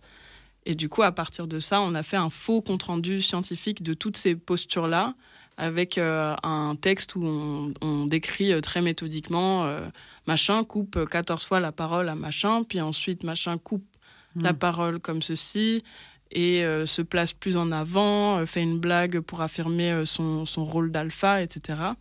Et du coup, à partir de ça, on a fait notre première performance euh, qui s'appelle euh, donc Posture. Donc là, c'était plutôt euh, art vivant. Oui, c'est ça. Et c'est souvent le cas, en fait. Enfin, on travaille vraiment avec nos corps. On a aussi tout un travail de costumes, mais qui sont vraiment. ouais, voilà, Mathilde est en train de montrer les, les photos de la performance. on a tous les deux aussi avec Nino une pratique du drag, drag king ou d'autres formes de drague, même pas forcément genrées, mais ce truc de d'essayer de rentrer en fait dans la dans des peaux qui ne sont pas les nôtres pour voir aussi qu'est-ce que ça fait en fait au niveau du corps et de réfléchir aussi à tout ce qu'on projette comme imaginaire sur nous dans notre deuxième performance qui s'appelle camouflage on réfléchit beaucoup plus à ça en fait à qu'est-ce que en tant qu'une donc Nino qui est une personne trans et moi qui suis une personne racisée quels imaginaires coloniaux, euh, fétichisants on projette sur nous et qu'est-ce que ça fait en fait d'essayer de rentrer dans cette posture pendant une minute et de regarder les gens qui d'habitude nous regardent euh, en disant ben voilà en fait euh, le, rôle dans lequel tu me mets, je conçois que c'est un rôle et j'arrive à en percevoir les contours en fait. Donc c'est tout ce travail-là qu'on essaye de, poursuivre, enfin et que moi aussi j'essaye de, poursuivre de mon côté parfois en duo avec Nino et parfois toute seule. Euh, et c'est euh, toutes ces performances et toute cette recherche, parce que du coup, à chaque fois, ça mobilise énormément de, de références. En fait, on fait référence à beaucoup de choses. Euh, on fait plein de recherches et on discute beaucoup. Et tout ça, c'est aussi le matériau pour les workshops du coup qu'on anime dans les écoles d'art, où là, on travaille avec des étudiants et des étudiantes sur leurs conditions de vie dans l'école, sur les discriminations qu'ils et elles subissent, et sur des manières de se défendre avec le corps euh, face, à, face à tout ça. Quoi. Et aussi juste créer un espace euh, de dialogue avec elles et eux et leur apporter des références que les profs ne leur donnent pas forcément. Et, justement, comment ils réagissent euh, face à, face à ça? Bah souvent, c'est des espaces qui sont émotionnellement très forts parce qu'en fait, c'est les étudiants et étudiantes en art vivent énormément, surtout les personnes qui sont pas des hommes euh, cis blancs vivent énormément de violence en fait euh, dans les écoles d'art. C'est des choses qui sont petit à petit euh, visibilisées. Donc il y a eu le mouvement Balance ton école d'art qui date donc de 2020 dans toute la mouvance en fait de des revendications féministes, mais qui est arrivé beaucoup plus tard que MeToo. Ça a mis du temps à vraiment être adressé en école d'art, et c'est un mouvement qui a qui a eu lieu là il y a deux ans et qui commence vraiment à infuser. Et en fait, nous, on a été euh, acteurs et actrices euh, avec Nino de ça euh, à notre échelle. On a créé un groupe féministe qui s'appelle les Cyber Sista, où on a commencé justement déjà en étant à l'école à discuter de, de, ça ensemble, en fait, de nos malaises, de qu'est-ce que, pourquoi on est dans une école d'art, il y a une majorité de femmes et après, quand on se retrouve dans le monde de l'art, même un ou deux ans après, les femmes ont complètement disparu. Qu'est-ce qui ah se passe? Ça, euh, ça, oui, ça c'est bien de le dire parce que ça, on ne le sait pas. Oui, c'est ça. Ben, en fait, les écoles d'art, c'est des milieux euh, où euh, la majorité des étudiantes sont des, donc des femmes. et par contre, la majorité des profs sont des hommes. vieux. Vieux. Vieux et blancs. Vieux et blancs. j'ai d'ailleurs, moi, j'ai écrit un texte là-dessus, en fait, sur moi, j'ai eu un peu une prise de conscience progressive de ça au fur et à mesure de mon parcours aux Beaux-Arts. Et je pense qu'il y a eu un moment de rupture quand je suis rentrée en master où je me suis dit, en fait, c'est pas possible, il faut que je parle de tout ça. Et j'ai du coup écrit un texte qui s'appelle Les vieux mots, où je parle justement de ma relation d'amour-haine avec la figure du vieil homme blanc, euh, qui est une figure euh, qui est ultra présente en fait en école d'art et qui. Euh, Dedans, dans ce texte, je parle du, contrat de séduction tacite qu'il existe entre euh, les professeurs hommes euh, blancs, hétérosexuels, et euh, les étudiantes femmes, peu importe leur, leur orientation sexuelle. Et en fait, c'est quelque chose qui est ultra présent en école d'art parce qu'on est dans un truc à la cool, on est dans une pédagogie qui est censée être plus horizontale, on a plus de dialogue en 1v1 et il y a beaucoup de choses comme ça qui, qui, du coup, pourraient faire penser que c'est un endroit qui est un lieu de progressisme. Mais du coup, c'est aussi des endroits où il est difficile en fait d'adresser ces problématiques de domination parce qu'on fait comme si elles, n'existaient pas. Mm.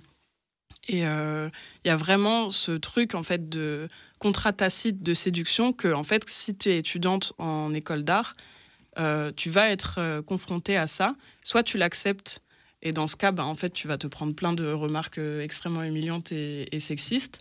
Soit tu le refuses, et dans ce cas-là, c'est la vengeance, en fait. et ça donne des choses comme, du coup, c'est des témoignages que j'ai recueillis pour écrire ce texte. Un prof qui dit à une élève, de toute façon, toi, t'es trop moche, tu réussiras jamais dans l'art contemporain.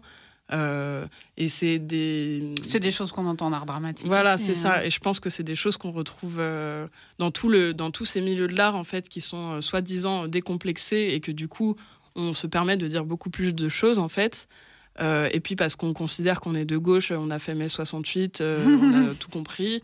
Euh, donc, et c'est un vrai. Enfin, moi, du coup, j'ai voulu raconter ça à la fois moi dans mon parcours de quand je, enfin, comment j'idéalisais en fait ces figures-là d'hommes.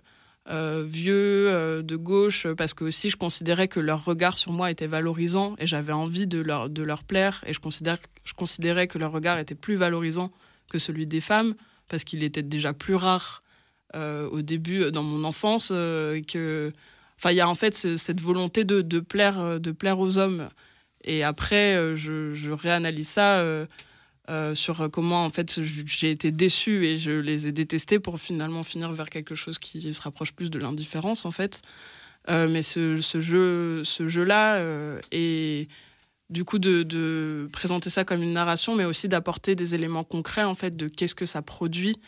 Euh, justement, ce que je disais tout à l'heure, qu'en fait euh, dans les FRAC actuellement, donc les euh, les fonds publics d'art contemporain, il y a environ 20% d'artistes femmes qui sont achetés par an. Enfin, c'est des statistiques qui bougent pas. Et en fait, quand on sort des écoles d'art, les femmes disparaissent. Et je parle même pas des, des personnes non blanches parce que là, c'est encore pire. Et du coup, quand tu es une femme non blanche euh, queer, c'est un, un, délire, quoi. Voilà. Oui, j'imagine. tu disais que le regard, par rapport à tout ce que tu viens de, de, nous dire, que, que le regard des, étudiants devant lesquels vous faisiez ce genre de performance, du coup, mhm. ça leur Bah, ça parle, en fait. Et euh, c'est ça qu'on a remarqué, parce que là, du coup, ça fait trois ans qu'on a créé cette performance, et on nous invite toujours pour ça mais parce que ça a eu un réel impact en fait euh, chez plein de personnes euh, qui se sont reconnues et ça a ouvert des espaces aussi de parole sur les corporalités en école d'art, sur les rapports de pouvoir, sur euh, un malaise en fait qui était palpable et qui commence enfin à être adressé. Et du coup, nous on sent aussi que dans ces dans ces espaces de workshop, en fait, il y a des, des formes aussi qui sont pas forcément valorisés par la pédagogie euh, d'école d'art euh, classique et qui peuvent là avoir un espace pour se, pour se développer en fait. Donc nous, on veut aussi apporter un regard, et moi c'est un regard qui m'a manqué, c'est un, un, vrai regard critique. Donc on ne va pas leur dire tout ce que vous faites est super, mais un regard critique et bienveillant en fait. Et moi j'ai l'impression que c'est quelque chose auquel j'ai pas eu droit aux beaux-arts parce que d'abord il fallait que je négocie euh, qui je suis et mon humanité et euh, ce que je représente, et on parlait pas de mon travail en fait. Et du coup, ce, que ce dont j'ai manqué, c'est des figures euh, qui étaient d'accord avec moi et avec ce, que ce dont je voulais parler dans mon travail, mais qui avaient un vrai regard critique, exigeant et bienveillant, et des références à me donner pour, pour que j'avance en fait. Et du coup, c'est nous ce qu'on essaye de faire avec les étudiants et les étudiantes, c'est de leur, leur, donner des références, et des références que leurs profs n'ont pas forcément, parce que aussi parfois c'est des personnes de notre entourage, en fait, des gens qui écrivent, avec qui euh, ils et elles peuvent discuter, euh, qui sont, euh, qui donnent aussi un, une image moins fantasmée de qu'est-ce que c'est que la réalité de la vie d'un artiste, même au niveau de l'économie, en fait, comment ça fonctionne. Parce que ça, c'est pareil, c'est des choses dont on parle très peu mmh, en école d'art et que quand on se retrouve à la sortie en mode ah oui, en fait. un peu perdu, quoi. On est complètement perdu, on ne sait pas comment ça fonctionne, toutes ces histoires d'URSAF, de quels sont nos droits et qu'est-ce qu'on veut revendiquer aussi comme droit en tant qu'artiste, en tant que travailleur, en fait. Donc voilà, c'est de tout ça dont on essaye de parler avec les étudiants et les étudiantes en école d'art. Super. je vois que le temps passe. On, se fait une petite, une petite euh, pause musicale. Euh, alors, avec ma super chouchou, j'avais parlé, Bernard, tu te souviens de Kate Tempest, cette merveilleuse auteure que j'aime tellement, euh, dont j'avais lu un, texte. Bon, elle a fait péter le thé, maintenant elle s'appelle Kae, parce que mhm. maintenant elle est non-genrée. Mais c'est toujours Kate Tempest, et son dernier album, c'est une tuerie, et elle va chanter More Pressure.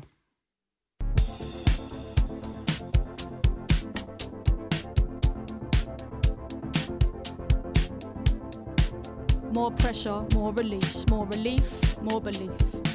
More distance, more reach. The truth is, I don't know, it's so deep. I know nothing. I used to think things were so clear. I was so near to nowhere. I could feel everything in me pushing for certain, certain's a flimsy. Rock solid ground beneath me now tells me there's no ground at all. More pressure, more release. Your eyes, your cheeks, your features crease. More desire, less deceit, less complex, more complete. Let's push more flow, please. Let me let go. Get it all out of you, let it surprise you. I was in a party, face mostly eyeballs. Chin deep in a bag of white lies, saying I'm sick and tired of my own advice. I see it now, so perfect, but so hard to put into practice. One step forwards, two steps backwards. One soul's epiphanies, another soul's madness. I saw the truth in the curls of the vanishing girl, hands like cobwebs dangling. Eyes like deep sea dives. She said, Stop worrying, man, stop panicking. Calmer, clearer, closer, nearer, more grounded, more rooted, less convoluted, more stillness, more movement, more existence, less improvement, more decisions, less solutions, less inhibition, less confusion, more intuition, more connection, more nature, more protection, more abundance, more reflection, less instruction, more comprehension, more pressure, more release, more relief, more belief. More distance, more reach. The truth is, I don't know, it's so deep. More pressure, more release, more relief, more belief. Let's push more flow, please. Let me let go.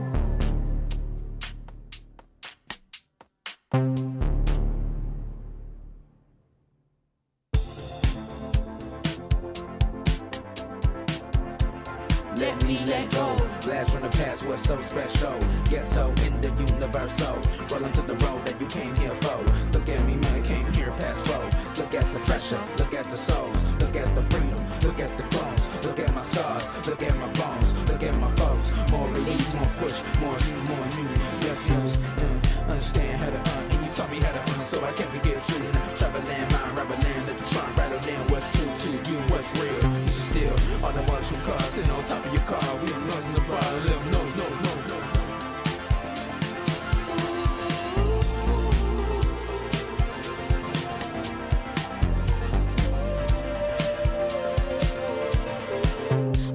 pressure, more release, more relief, more belief. More distance, more reach. The truth is, I don't know, it's so deep. More pressure, more release, more relief, more belief. Let's push more flow, please. Let me let go.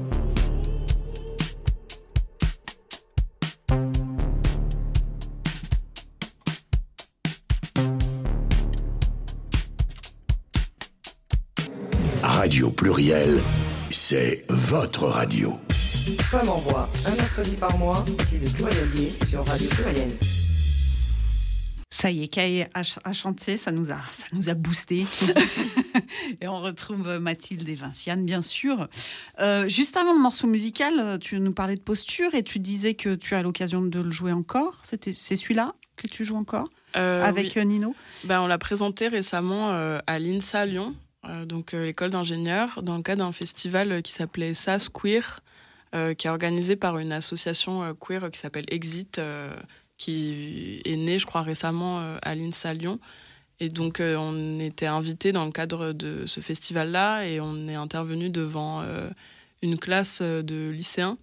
Donc, c'était assez intéressant aussi de présenter ça dans un, dans un nouveau contexte et dans les écoles d'ingénieurs. euh, où les problématiques en termes de genre sont un peu inversées par rapport à, à Ouais. chez nous, entre guillemets.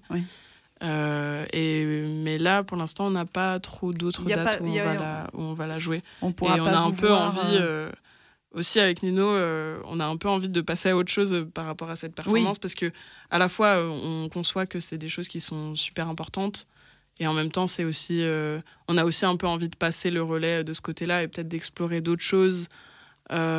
Toujours tous les deux? Toujours tous les deux, ouais, on continue de travailler ensemble. Là, on, vient de, faire une nouvelle performance qui s'appelle Bassin, euh, qui cette fois-ci, du coup, se focus plus sur euh, notre, euh, notre écriture poétique qu'on a tous les deux, chacun de notre côté, depuis longtemps, et sur comment est-ce qu'on formule le. et on écrit le désir lesbien. Donc, c'est une performance où on a écrit un texte, en fait. Tous les deux, donc à, quatre mains. Donc c'était une expérience super intéressante euh, à faire. Euh, et du coup, on est derrière un grand rideau. Et ce rideau, dans ce rideau, il y a des espèces de petites fentes par lesquelles on fait passer des petits bouts de notre corps tout en lisant euh, le texte. Donc c'est quelque chose de beaucoup plus léger, de beaucoup plus organique, j'ai envie de dire. Et je pense que là, moi, c'est quelque chose que j'ai envie de faire aussi en ce moment, c'est de réfléchir à quelles sont les manières de, de travailler avec l'écriture plastique pour parler de, de désir euh, lesbien. Euh, et c'est une autre manière pour moi d'être politique aussi, en fait, euh, de, de, proposer des récits qu'on n'a pas, en fait. Bah, comme tu disais tout à l'heure, toutes les autrices lesbiennes, déjà, pour qu'on dise qu'elles sont lesbiennes, euh, il faut vraiment euh, y aller. Quoi. Il y a plein d'autrices qui, qui, étaient obviously lesbiennes, mais quand on fait des rétrospectives sur elles, on le dit jamais. On parle de sa grande amie. Voilà, on parle de la grande amie euh, et tout ça. Et en fait, il y a plein de choses aussi à, à trouver enfin en, termes de, de, littérature dans l'écriture de ces femmes-là. Donc je pense que là maintenant, enfin actuellement en tout cas, je suis plutôt sur ces problématiques-là d'écriture poétique et de travail littéraire. Et justement, tu disais que tu t'occupais d'éditer tes, tes, écrits. Où est-ce qu'on peut te lire? Où est-ce qu'on peut trouver ça? Alors, soit on peut m'acheter euh, mes petites éditions euh, sur Instagram. Donc, euh, mon Instagram, c'est Vinciane, donc V-I-N-C-I-A-N-E, M-D-N. et aussi, parfois, je suis sur des petits salons d'édition à Lyon ou à Villeurbanne. mais je vends aussi tout ça par, par Instagram où on, peut se voir à Lyon et je vous fais passer ça. J'aime bien ce petit côté euh, sous le manteau, quoi. Enfin, et ces réseaux-là aussi de tout l'univers du, du, fanzine, c'est des, des, endroits euh, qui me plaisent, et des communautés qui me plaisent beaucoup. Et il y a vraiment plein de choses super euh, qui sont faites en auto-édition mm. et dans ces, ces réseaux de circulation-là. Très bien, très bien. Et le, le dernier, c'était quoi? Euh, ben là, la dernière performance euh, que j'ai faite euh, toute seule, c'était samedi dernier. J'étais invitée à un événement à, Romainville, près de Paris, à un lieu qui s'appelle la Cybérance, qui est un, lieu, je crois que c'est des ateliers d'artistes, mais aussi un lieu d'exposition. et j'ai été invitée par Aurélie Massa, qui était au Beaux-Arts avec moi, qui est artiste, et qui a fait un événement qui s'appelle euh, In a world of fire, we must find words. Je sais plus de quelle autrice c'est euh, cette, euh, cette citation, mais c'est une autrice lesbienne. Et elle a invité des femmes et des personnes queer qui ont une pratique de l'écriture à faire des lectures. Donc il y avait plein plein de choses super. et moi, donc j'ai fait un texte qui s'appelle Lyric Lyrics, qui est une chanson d'amour euh, parler, on va dire, euh, avec euh, une production musicale de Benjamin Fayol, qui est un ami à moi, qui a fait ça très très bien et très très vite. C'était quelque chose d'un peu, d'un peu improvisé, mais du coup c'est un texte d'amour où je parle de qu'est-ce que c'est que d'être amoureux et d'être, d'avoir l'impression de braquer un espèce d'absolu auquel on n'avait pas vraiment droit à ce moment où on où on sent que toutes les chansons, euh, même les plus hétéros, ont été écrites pour nous. Euh, et ouais, je pense que j'ai envie, enfin en ce moment, j'ai envie de parler de ça en fait et de à quel point aussi nos récits euh, queer peuvent être universels, mais dans un sens pas pas dans un sens où on nie nos particularités, mais en fait. nous, on arrive à s'identifier à des histoires d'amour hétéro, donc je vois pas pourquoi l'inverse serait pas possible. Et du coup, euh, ouais, je pense qu'en ce moment, je réfléchis beaucoup à ça et j'ai relu euh, récemment euh, la préface de, de Monique Wittig au, au, roman de Juna Barnes qui s'appelle La Passion. Donc, Juna Barnes, c'est une autrice pareil, début de siècle, qui était aussi lesbienne, qui était dans tout le, milieu lesbien parisien avec Nathalie Barnet et tous ces salons de, de, ce moment-là. Et euh, Monique Wittig, elle dit justement que Juna Barnes, elle arrive à, à, ça, en fait, à, à, essayer de conquérir un espèce euh, d'universel, euh, comme, comme plein d'auteurs homosexuels comme Proust ou d'autres, dont on n'a pas, pas parlé premièrement de l'homosexualité de, de, la personne qui écrit, mais on considère aussi que c'est des monuments littéraires. Et, elle considère que c'est un objectif, en fait de rentrer justement dans cette littérature à l'oblique. C'est ça qu'elle dit. Tout écrivain minoritaire rentre forcément dans, la littérature à l'oblique. Mais l'idée, c'est un peu de, braquer ça, en fait, et de, et de montrer aussi que notre point de vue qui est sur le côté, il est justement aussi plus informé parce qu'il a conscience de, des contours, en fait. Donc voilà, je suis un peu là-dessus en ce moment. Super. Et toi, Mathilde, tu as vu, j'imagine, plusieurs fois ton, ton amie euh, Vinciane euh, ben, performer Pas tant que ça, parce que ça arrive souvent dans d'autres villes. Euh, ah. C'est souvent des pères, des pères dans d'autres villes. Quand c'est dans ma ville, j'essaye d'y aller. J'en ai vu deux. Ah bah quand même. Mais t'as vu quoi? C'est quoi la deuxième? La première c'était bleu. Ah oui c'est vrai. Ouais. Et c'est vrai. Il, y a longtemps. Bon, ben, on viendra voir les prochaines. Hein. Oui. On viendra voir les prochaines. On va suivre ça.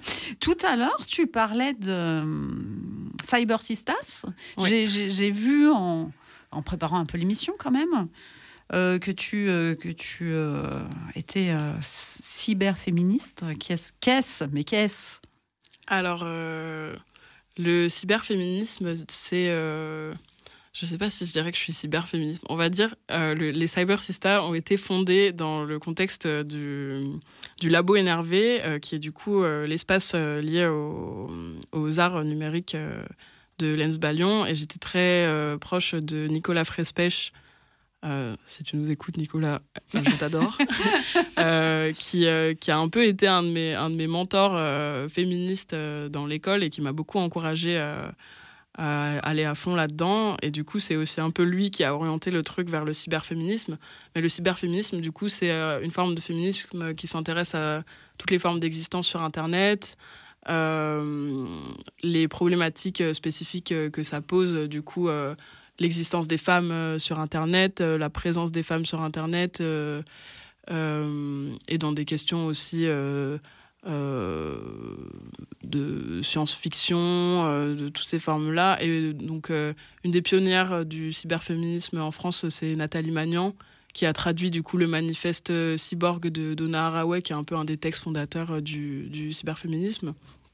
et du coup, c'était des personnes aussi qui réfléchissaient à comment est-ce qu'on fait circuler l'information et comment Internet peut être euh, un outil euh, politique en fait de, transfert euh, d'informations et de redéfinition aussi de, du genre et du, du, féminisme. Voilà. Mhm. Ok, bon, je vais voir un peu plus clair. et hum, c'est ça aussi que je voulais te demander tu disais que tu ne l'avais pas vue souvent parce qu'elle était souvent dans d'autres villes pour performer. Mais il y a des choses qui vont arriver ou euh, Bassin par exemple euh? Euh, Bassin, pour l'instant, on n'a pas de date, mais par contre, on va jouer Camouflage, donc du coup, qui est la performance dont je parlais tout à l'heure, le 12 juin à Strasbourg, dans un festival de performance qui s'appelle le Festival des Arts Mutants. et on a aussi une date à Bruxelles en septembre, je crois que c'est le 10 septembre, dans le cadre d'un festival qui s'appelle Days for Ideas à la Bellone, à Bruxelles. Et donc là, ce sera euh, un projet qu'on est en train de construire avec Nino, qui est euh, une performance, un atelier performance collective de, de maquillage. Et le but, en fait, ce serait de faire apporter à chaque participant, participante, un objet qu'il ou elle n'ose pas forcément porter, et de faire plusieurs euh, tentatives de maquillage ensemble en lisant des textes et en, essayant de créer un, espèce de tableau vivant avec les participants à l'atelier. Ah, super, super, ça donne envie. et hum, alors, tu nous, as, tu nous as parlé de tes professeurs à qui tu voulais, euh, ce fameux mâle blanc vieux, qui, à qui tu voulais plaire et t'es passé à autre chose et euh, ouf, libéré. Mais est-ce que tu as, est-ce que euh, jeune jeune fille, parce que jeune femme tu l'as encore, est-ce que tu avais des des images, des modèles de femmes qui qui euh, t'ont porté? Oui, plusieurs. J'ai l'impression que les modèles qui m'ont le plus porté, c'est en fait, j'ai l'impression d'avoir découvert un peu toutes ces luttes par étapes, que d'abord ça a été une prise de conscience féministe, puis une prise de conscience euh, afroféminisme antiraciste, intersectionnel, euh, puis euh, tout l'univers queer, on va dire.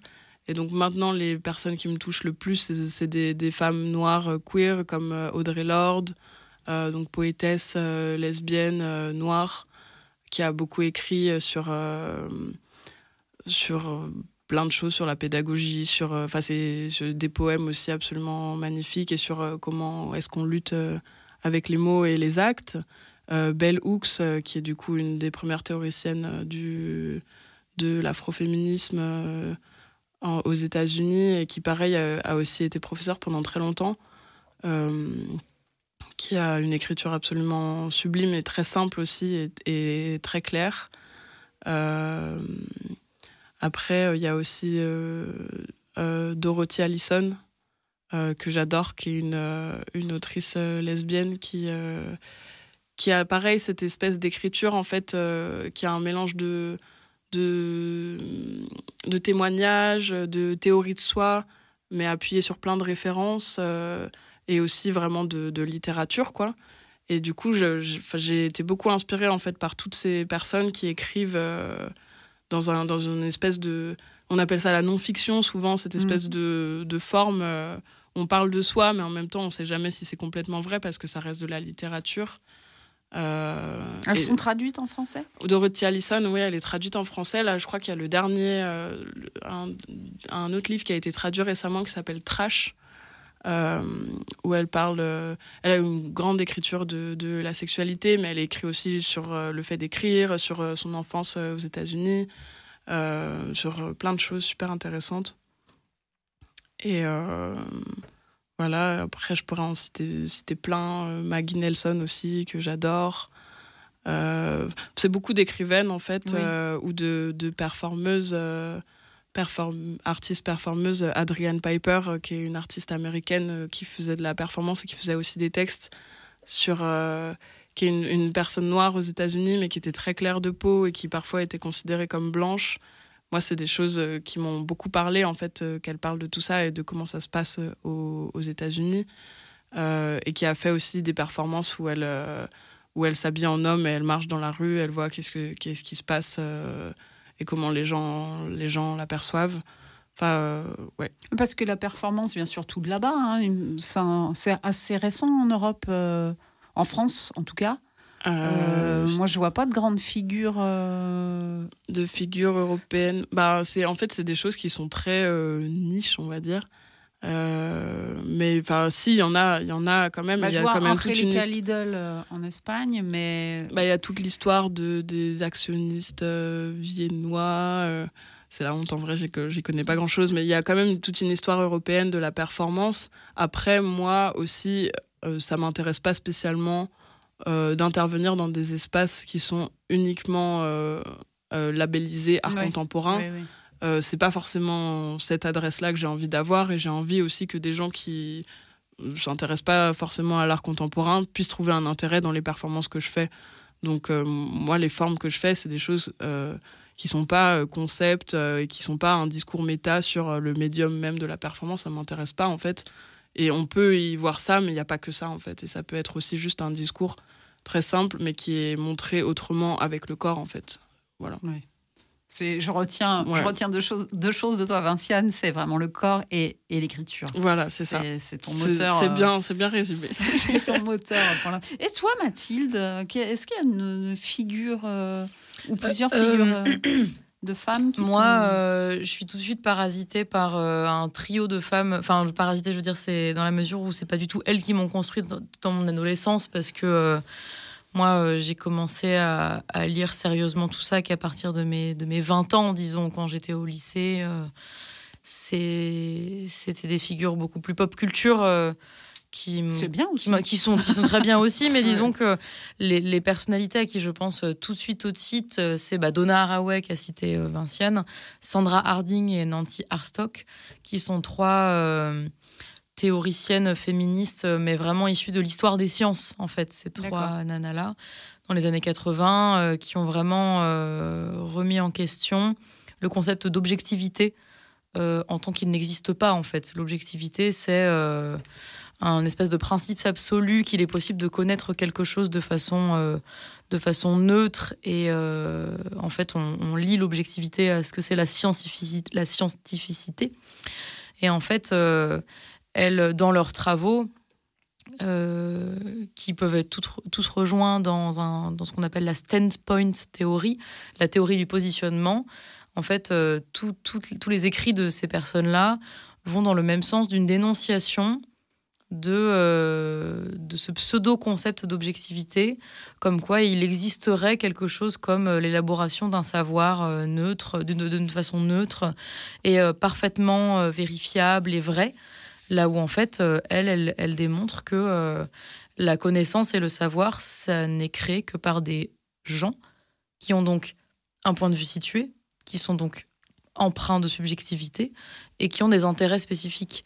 Euh, si bien que en fait euh, la science a très longtemps été euh, la connaissance scientifique a très longtemps été produite par des hommes blancs cis et que du coup ces personnes-là ont occulté énormément de choses et qu'en fait toute cette cette remise en question de qu'est-ce que c'est que de créer de la connaissance et la nécessité de créer de la connaissance par le bas euh, c'est ce type d'autrices-là euh, qui ont beaucoup euh, légitimé l'expertise l'expertise empirique, en fait, le fait que des personnes concernées par des, par des expériences sont de fait expertes en termes de savoir de ses propres expériences, même si elles ne sont pas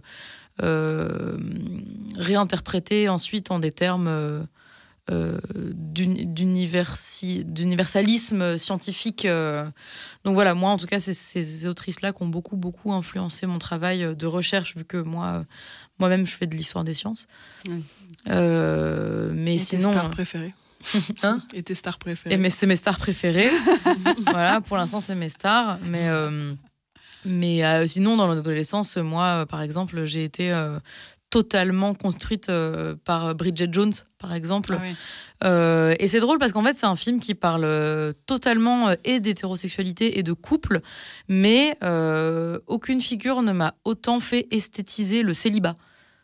Enfin, je sais ah pas, j'ai trouvé que c'était le seul film de comédie romantique très connu où on voyait la nana souvent seule avec ses potes bizarres, son, son pinard et ses clopes, et que ça a l'air cool et vraiment, et vraiment, moi, quand j'avais 15 ans, je rêvais que d'une chose, euh, c'était d'en avoir 30, euh, de euh, boire du vin, fumer des clopes, d'avoir d'avoir des potes bizarres et, et de coucher avec des gens sans relation sérieuse. à nouveau sous cet angle. Mais c'est drôle, moi, tous les gens à qui je parle de Bridget Jones disent qu'ils l'avaient pas vu comme ça, mais je sais pas ce qui s'est passé dans mon esprit comme connexion à ce moment-là, mais c'est vraiment devenu une espèce de figure du, célibat, euh, du célibat stylé quoi.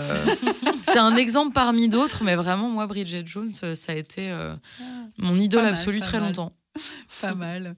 Bon, en attendant euh, de revoir Bridget Jones, je peux vous donner une petite idée de sortie.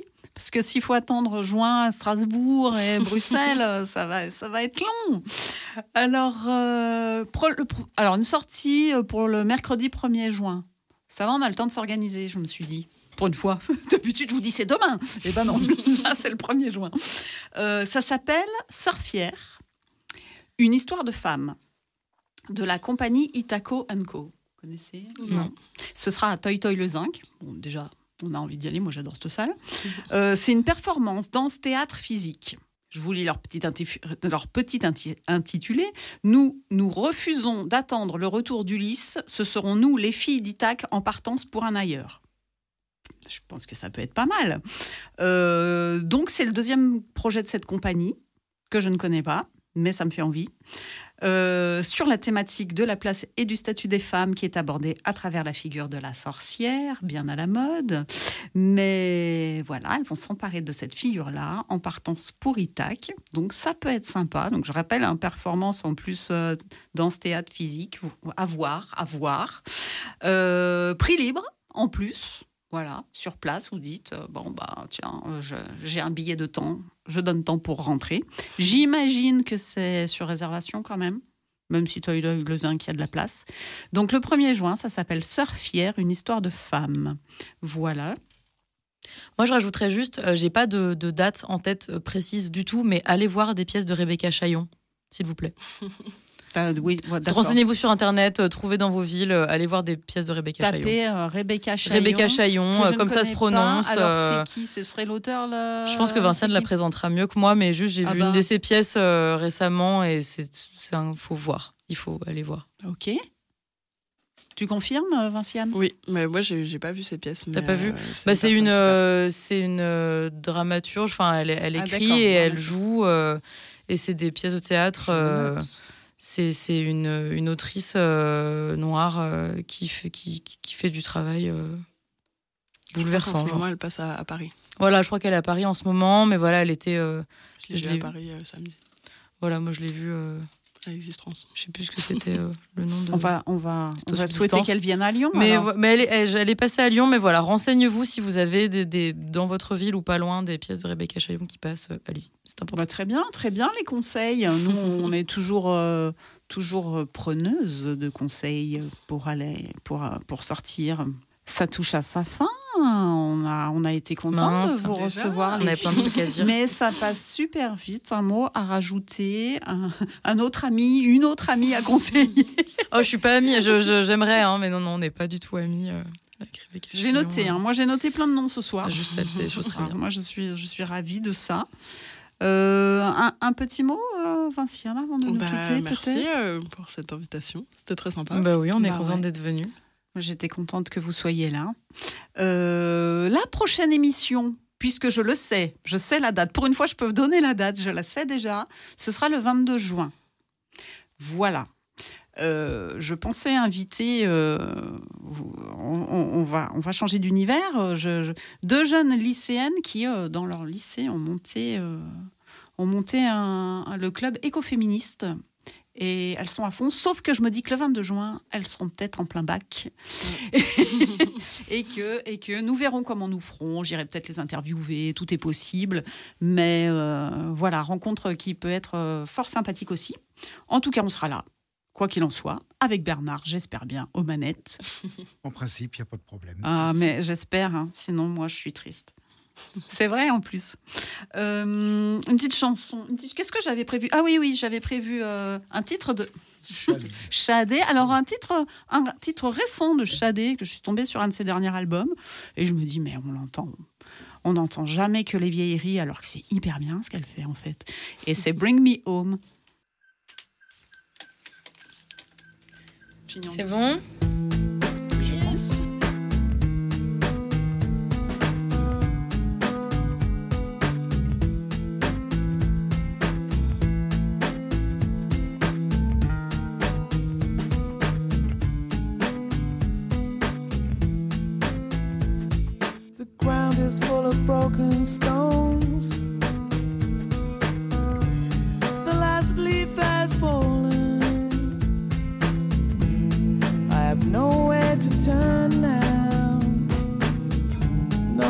it's not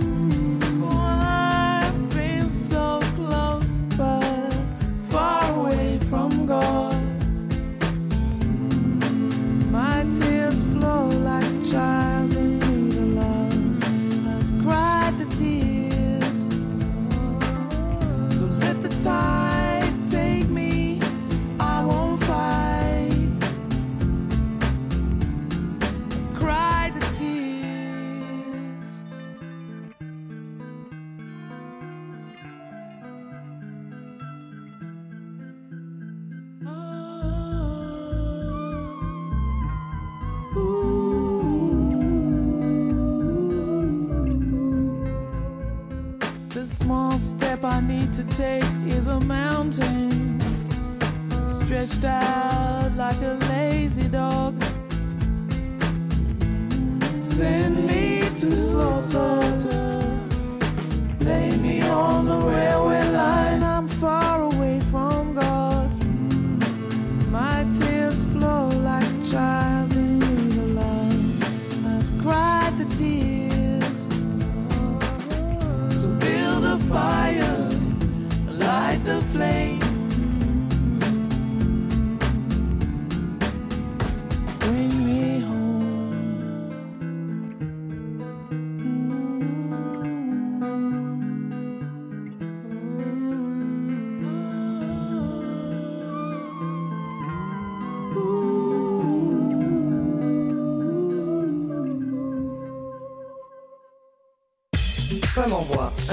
par mois sur Radio Pluriel.